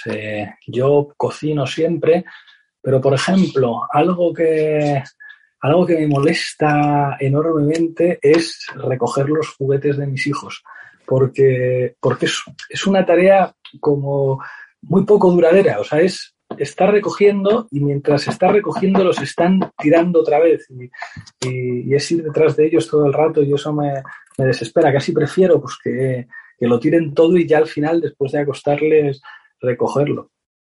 Dos horas tienes libre de escala en Buenos Aires. ¿Qué carajo haces? Leer, por supuesto. Y añade, o sea, como sin cobertura en el móvil. Eh, abrir el Kindle o, sacar una novela y leer, leer, leer. ¿Un personaje histórico de América Latina con el que te hubiera gustado compartir un vinito? Muchísimos, muchísimos. Quizá eh, René Zabaleta. Ah, el boliviano, ¿no? Es boliviano, ¿no? Sí, sí, René Zabaleta. Sí, Es del estado aparente, ¿no? Eso es, de la sociedad abigarrada en Bolivia. Un futbolista que haya sido muy valiente en la política. Nosotros tenemos en la pizarra un segmento que se llama Fútbol y Política. ¿Quién te viene a la cabeza? Bueno, Ángel Capa. Creo que, es, eh, que es un, ejemplo. Eh, leer. que, que además le atacaron muchísimo por, por ser de izquierdas y, y por hacer algo que no es muy habitual en el fútbol. Es como reconocer abiertamente tus ideas cuando eres de izquierdas. Si eres de derechas, vas a recibir todos los aplausos.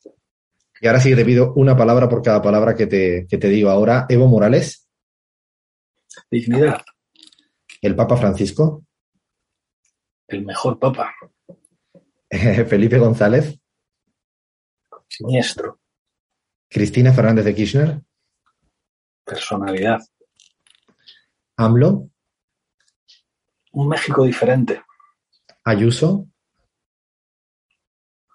Trump a la madrileña, Bolsonaro, Trump a la brasileña, eh, Alberto Fernández, un buen tipo, Santiago Abascal.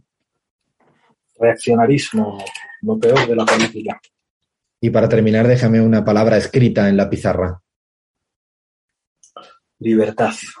Creo que es una palabra cuyo significado tenemos que disputar. Bueno, mil gracias Pablo por este ratito de, de conversa acá en este chiringuito llamado La Pizarra. Me voy a por los peques al cole. Dale un fuerte abrazo Pablo, chao. Estamos en la pizarra. Alfredo Serrano Mancilla en AM750.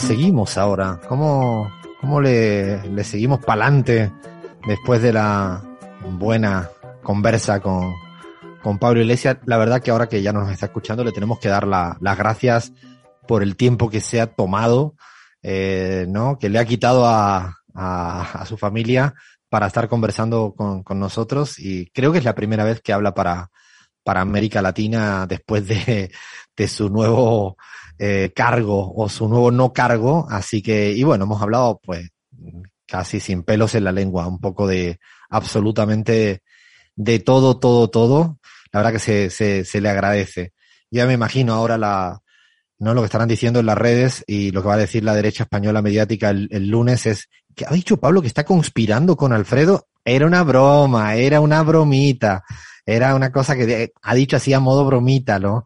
No, no, la verdad que series que ha recomendado, las voy a ver. Las voy a ver, son buenas recomendaciones. Me han quedado muchas preguntas en el tintero, pero la vamos, eh, otro día vamos a charlar con él más adelantito.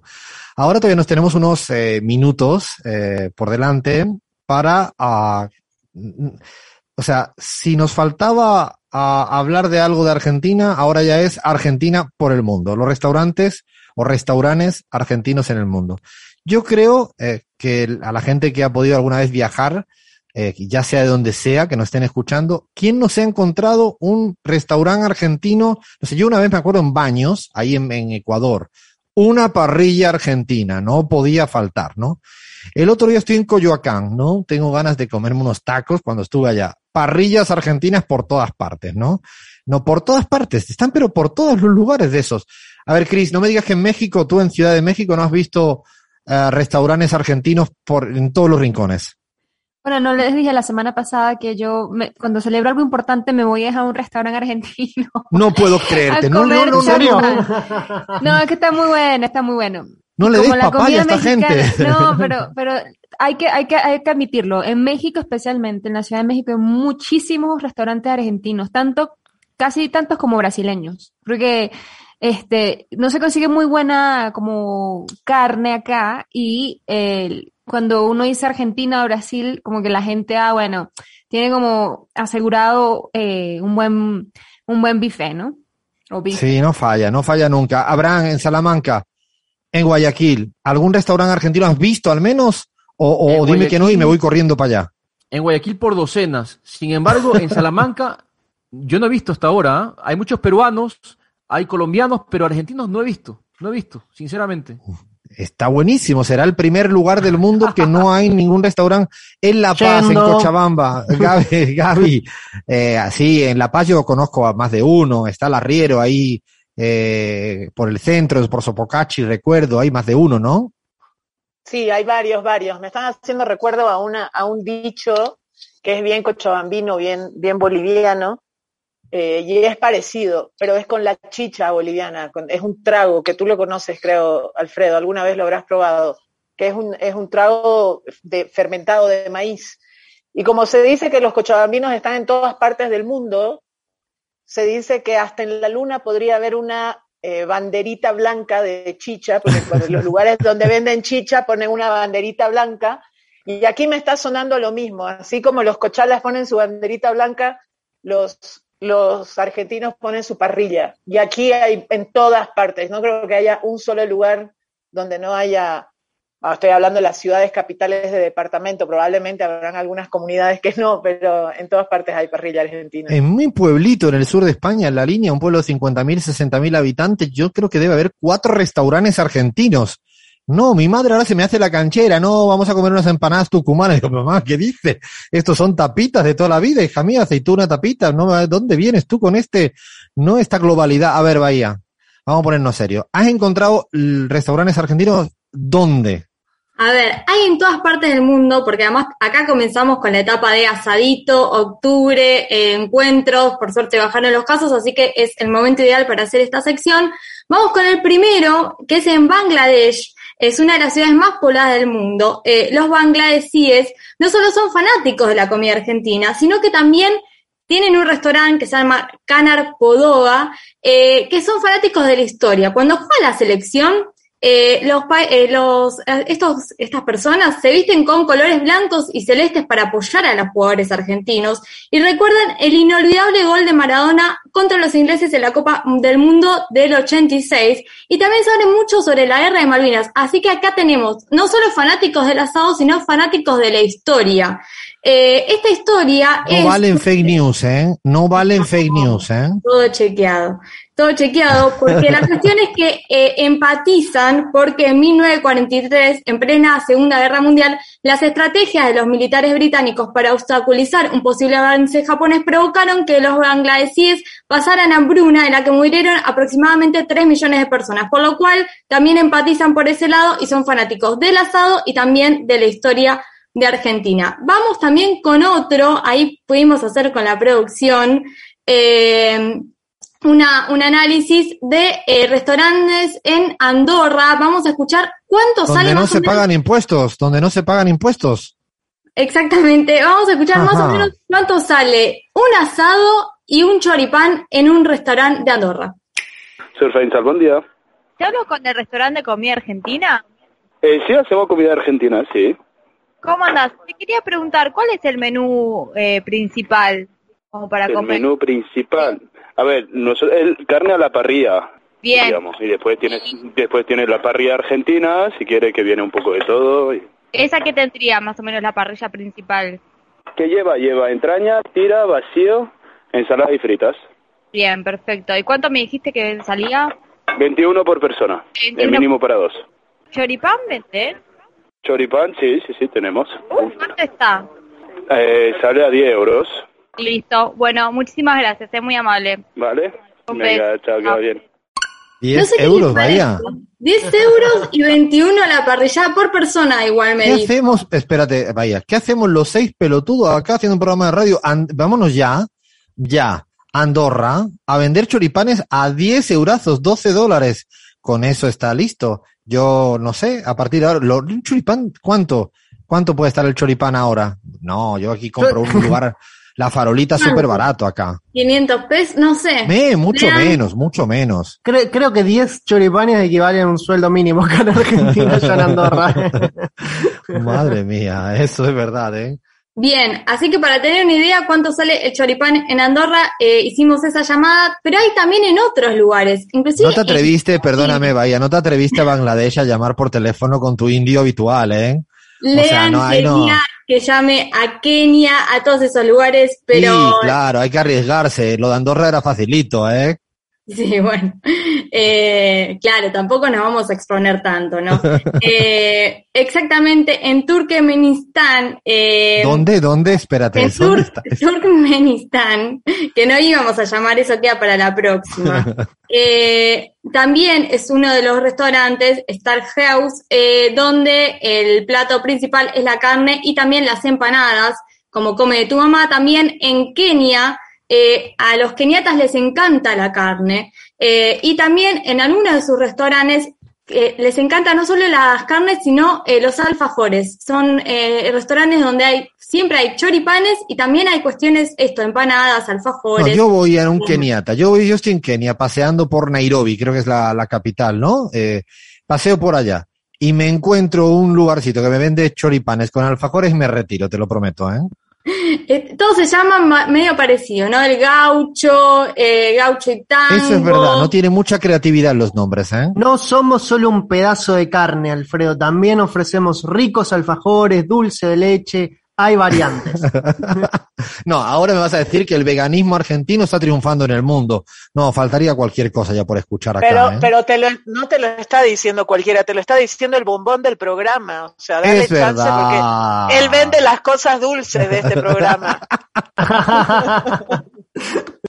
Bien, si quieren, eh, vamos con, eh, nos mencionando dónde también hay. También están en cajas eh, que escuchen esto. Kazajistán hay eh, restaurante argentino de carne a cordero y a caballo y también hacen locros. Así que si alguna vez pasan por ese lugar, pueden un comer. locro en Kazajistán, que es como no, es lo que más he soñado en mi vida, un locro, comerme un locro en Kazajistán. No, iba a decir cualquier barbaridad, me estás provocando mucho, vaya a ver. Si tienen no gustos ser. exóticos es un buen plan. Si pasan por Rumania también, pero también es como más por el lado de los pescados, ¿no? Pero que también ¿Qué sirven locros. pescados? Espérate, no, no, no. Ahora vas a decir que los restaurantes argentinos son conocidos en el mundo por vender pescado. Hasta ahí podríamos llegar, ¿eh? No, no, no, solamente en Rumania que también se especializa por eso. En Estonia, eh, también en Tallinn hay un restaurante argentino y también tenemos uno, un último en Australia. Hobart eh, es uno de los lugares menos conocidos quizás de Australia. Está el Frank Restaurant ubicado en Tasmania, eh, en una de las 26 islas que componen Australia. Seguramente es menos conocido que Sydney y Canberra. Dentro de su gastronomía debemos destacar los vinos y la carne de cordero o cerdos, platillos que no faltan en ninguna mesa argentina.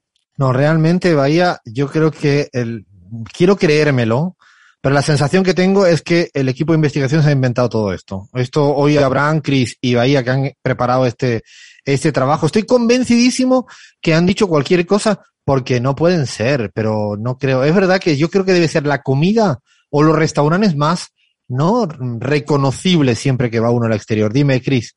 Aumentanos el, el presupuesto y vamos hasta Kazajistán. Ah, bueno, Andorra. ahora me están diciendo, ahora quieren Vamos ir, ahora quieren hacer una ruta. Para, no que, para que no hayan fake news, digo. Acá, porque Esto es puro fake news. Esto no me creo que ahí haya comidas de estas argentinas tan argentas. Es cierto que estáis por todas partes, ¿eh? Menos ahora ya hasta Lea me dice que los alfajores argentinos se venden en Kazajistán. Lo que me faltaba, te lo prometo, ¿eh? Lean, y si, y si lo ves un restaurante argentino, te paras y vas a comer adentro, si te lo encuentras en Trans, como ya no me va a salir Moldavia, ¿cómo es el lugar ese? Transtania. Transnistria, Transnistria. Transnistria, Transnistria. Pero Esto. claro que sí, Alfredo, hay, hay que testear si, hay que testear el nivel de argentinidad, de buena argentinidad, probando un buen alfajorcito con dulce de leche, y esas cosas, bueno, eh, después la carne se la dejo para otra persona, pero hay, hay- hay, hay que probar, ¿eh? hay que ir y probar y además bancar el proyecto y así conquistaremos el mundo algún día. Gaby, para cerrar, dime. Yo ni, ni loca, si estoy en Kazajistán, voy a ir a comer algo que conozco, voy a comer algo que tengo que probar nuevo, que nunca en mi vida más voy a comer. Eh, para la parrillita voy a la esquina de mi casa, hay parrillita, digamos, en Bolivia. Bueno. Eh, estoy hablando en Bolivia, no en Argentina. ¿Qué decías, Bahía? Otro dato que me parece importante, argentinos y argentinas, estamos en Turkmenistán, pero no estamos en Ecuador, así que eh, me parece que es un buen punto para hacer un negocio, ya lo dijo Abraham, no hay restaurantes argentinos, me parece que es momento de ir a ¿En copar Ecuador? con el asadito. En Guayaquil sí debe Hay haber. muchísimos en Ecuador, sí, sí, en Guayaquil. Eh, tenemos chinchulines en cada esquina eh, de, de- de Guayaquil, o sea que Están por todas partes, por todas Sería partes. buenísimo no, no. ponerlo acá en Salamanca. Acá, acá la pegamos. Bueno, paramos que llega la tanda informativa y me está entrando hambre a pesar de que no es hora para comer. Ahora sí me dio ganas de comer un choripán. Paramos, llega la tanda informativa en M750. Nada, unos poquitos más de minutos de la pizarra. Seguimos en la pizarra. Con Alfredo Serrano Mancilla en AM750.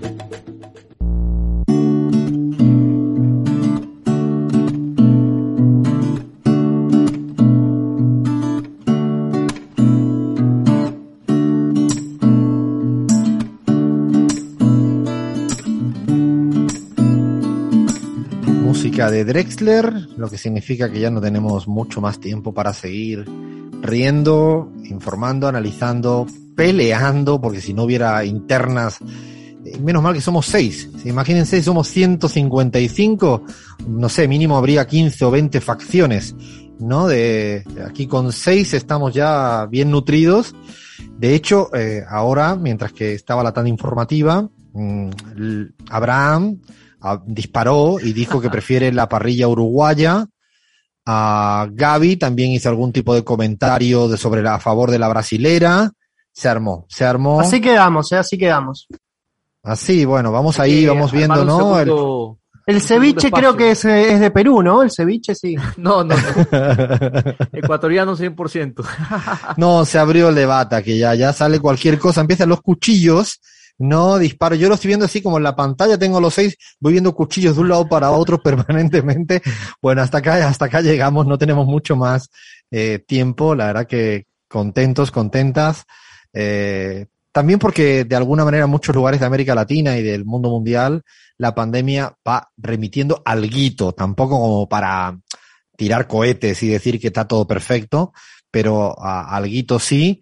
Eh, y bueno, se, se, agradece que el número de fallecidos vaya cayendo, que el número de contagiados vaya cayendo, que el número de vacunados y vacunadas siga creciendo y ojalá, ojalá siga creciendo y, sigamos un poquito amainando el temporal sin olvidarnos de los territorios que todavía no han sido ni vacunados y que a ver qué pasa eh, en África, qué pasa en algunos lugares de Asia y qué pasa en algunos lugares todavía de, de, América Latina. Bueno, llegamos hasta acá, le damos las gracias otra vez a Pablo Iglesias por el ratito de charla que hemos tenido. Ya en un ratito estará colgado todo en, nuestra página web, en nuestro canal de YouTube, porque, bueno, estamos, si le puede recordar por ahí, eh, eh, Chris, a, a, toda la gente por donde nos pueden eh, contactar, insultar y, y, bueno, como decía el propio Pablo, que es lo mejor de la entrevista, ¿no? Es la primera vez que me ha defendido para que no me llamen gallego. A ver si ahora que lo ha dicho Pablo, eh, alguien le hace eh, puñetero caso, pues a mí no he triunfado. Eh, pero por dónde nos pueden eh, decir cositas, si le quieren decir bombonazo a, a, Abraham, también pueden decirle bombonazo a Abraham, si le quieren decir lo que quieran, aquí pueden decir lo que quieran, salvo lo de gallego. De hecho, Sergio Amigo nos mandó un mensajito por ahí, dice, muy buen programa, yo soy el del apodo, como para que no quede ninguna duda. Sergio, te queremos, Sergio. Te mandamos te un beso, Sergio. Alfredo, nos pueden escribir como Sergio con piropos para todos, por favor, a través de Twitter, arroba la pizarra o con la pizarra ok, y en el resto de redes, incluyendo Instagram, Facebook, TikTok eh, y el canal de YouTube, nos consiguen como Radio La Pizarra. Y hay que decir que Guillo Lieti esta semana no ha estado porque hemos estado sin tiempo. Había mandado su provocación, ya la vamos a retomar la, la próxima semana. Le vamos dando las gracias, ¿no? A Lean, a toda la gente que hace posible que sigamos eh, un día más, un sábado más haciendo radio. Ya estamos muy cerquita de cumplir nuestros tres años de existencia, el 12 de octubre. Eh, ahí habrá que hacer algo especial, si no el próximo sábado, eh, el otro. Vamos a ver cómo lo, lo encaramos. El próximo sábado es mi cumpleaños, así que cualquier regalo que quieran mandar, eh, no sé, buenos lugares, eh, no sé, a mí me gusta mucho todo lo que es la ropa deportiva, me encanta, invitaciones a re buenos restaurantes de la Argentina, choripanes también acepto, eh, no sé, vinos también están bien, la pueden mandar a cualquiera de las, no a cualquier sitio, vamos a, a disfrutarlo. Lo digo porque esto hay que empezar a decirlo, a ver si nos mandan cosas así, ¿no? Los, los regalos, lean. Pero bueno, vinos. Vinos transnistrios. Transnitrios de estos sí también, cerveza, lo que sea, manden lo que sean. Eh, por, damos a dar las gracias a toda la, a toda la banda que hace posible el, el programa de radio este. Sí, Alfredo, agradecemos Cintia China que estuvo en las redes, eh, Iván Soler en la web, Argentina Multicolor en la producción audiovisual, Fernando Saninelli en la edición de sonido, Alan Rodas en la presión técnica de M750, Ibra- Iván Bravo y Marina Ferraro en el informativo, Carlos Mirango en la operación técnica de Pichincha, Nico Flores en la de Patria Nueva, ya llega Quique Duplá en M750. Le damos las gracias a todas y a todos y una palabrita, deja, déjala escrita en la pizarra, lean. Colaboración. Colaboración, lo voy a decir con la Z, yo colaboración. Le- Abraham desde Guayaquil, guion Salamanca, ¿qué palabra dejas escrita? Luego de la entrevista con Pablo, reinventarse. Reinventarse, linda palabra. Cris desde México, Venezuela, Togo, palabra escrita. Alboroto. Alboroto, esa palabra está buena, ¿eh? Es la palabra más parecida a quilombo, la voy a tener que incorporar. ¿Qué alboroto, qué quilombo? Bahía, desde la Argentina, ¿qué palabrita nos dejas? Vamos con asadito porque quedó inaugurada la temporada oficialmente. Asadito, está buena, esta, esta sí ya me dan ganas, cada vez más. Gaby, desde Bolivia, palabrita que dejas escrita en la pizarra. Huipala, huipala. Ah, qué- Ojalá podamos hacer una, una linda investigación en algún momento sobre la huipala. Esta Anotadísima estuvo- para la próxima semana. Estuvo dura la discusión sobre ese tema, así que planto mi huipala. Linda palabra, muy linda palabra que significa muchas cosas. Yo dejo una palabra muy simple, pero muy necesaria. Hoy, hoy, hoy. No nos olvidemos del hoy. No hablemos tanto a veces de futuro y pasado. Hoy, más hoy a veces. Hasta acá llegamos. No tenemos más tiempo. Hace mucho tiempo que dijimos una amenaza. Somos la pizarra y hemos venido para quedarnos.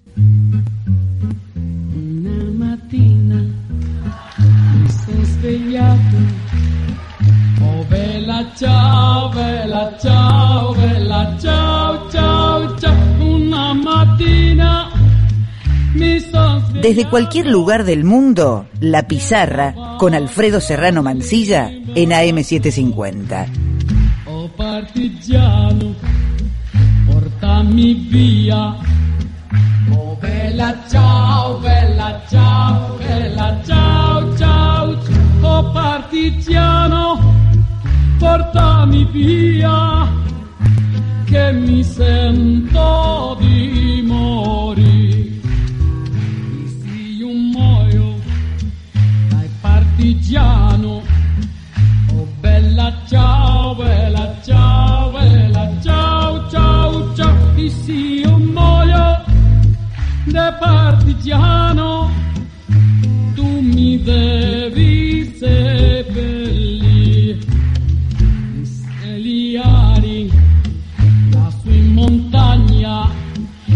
Bella ciao, bella ciao, bella ciao, ciao, ciao, seppellire lassù in montagna sotto l'ombra di un bel fiore e la gente che passerà oh bella ciao bella ciao bella ciao ciao ciao. E la gente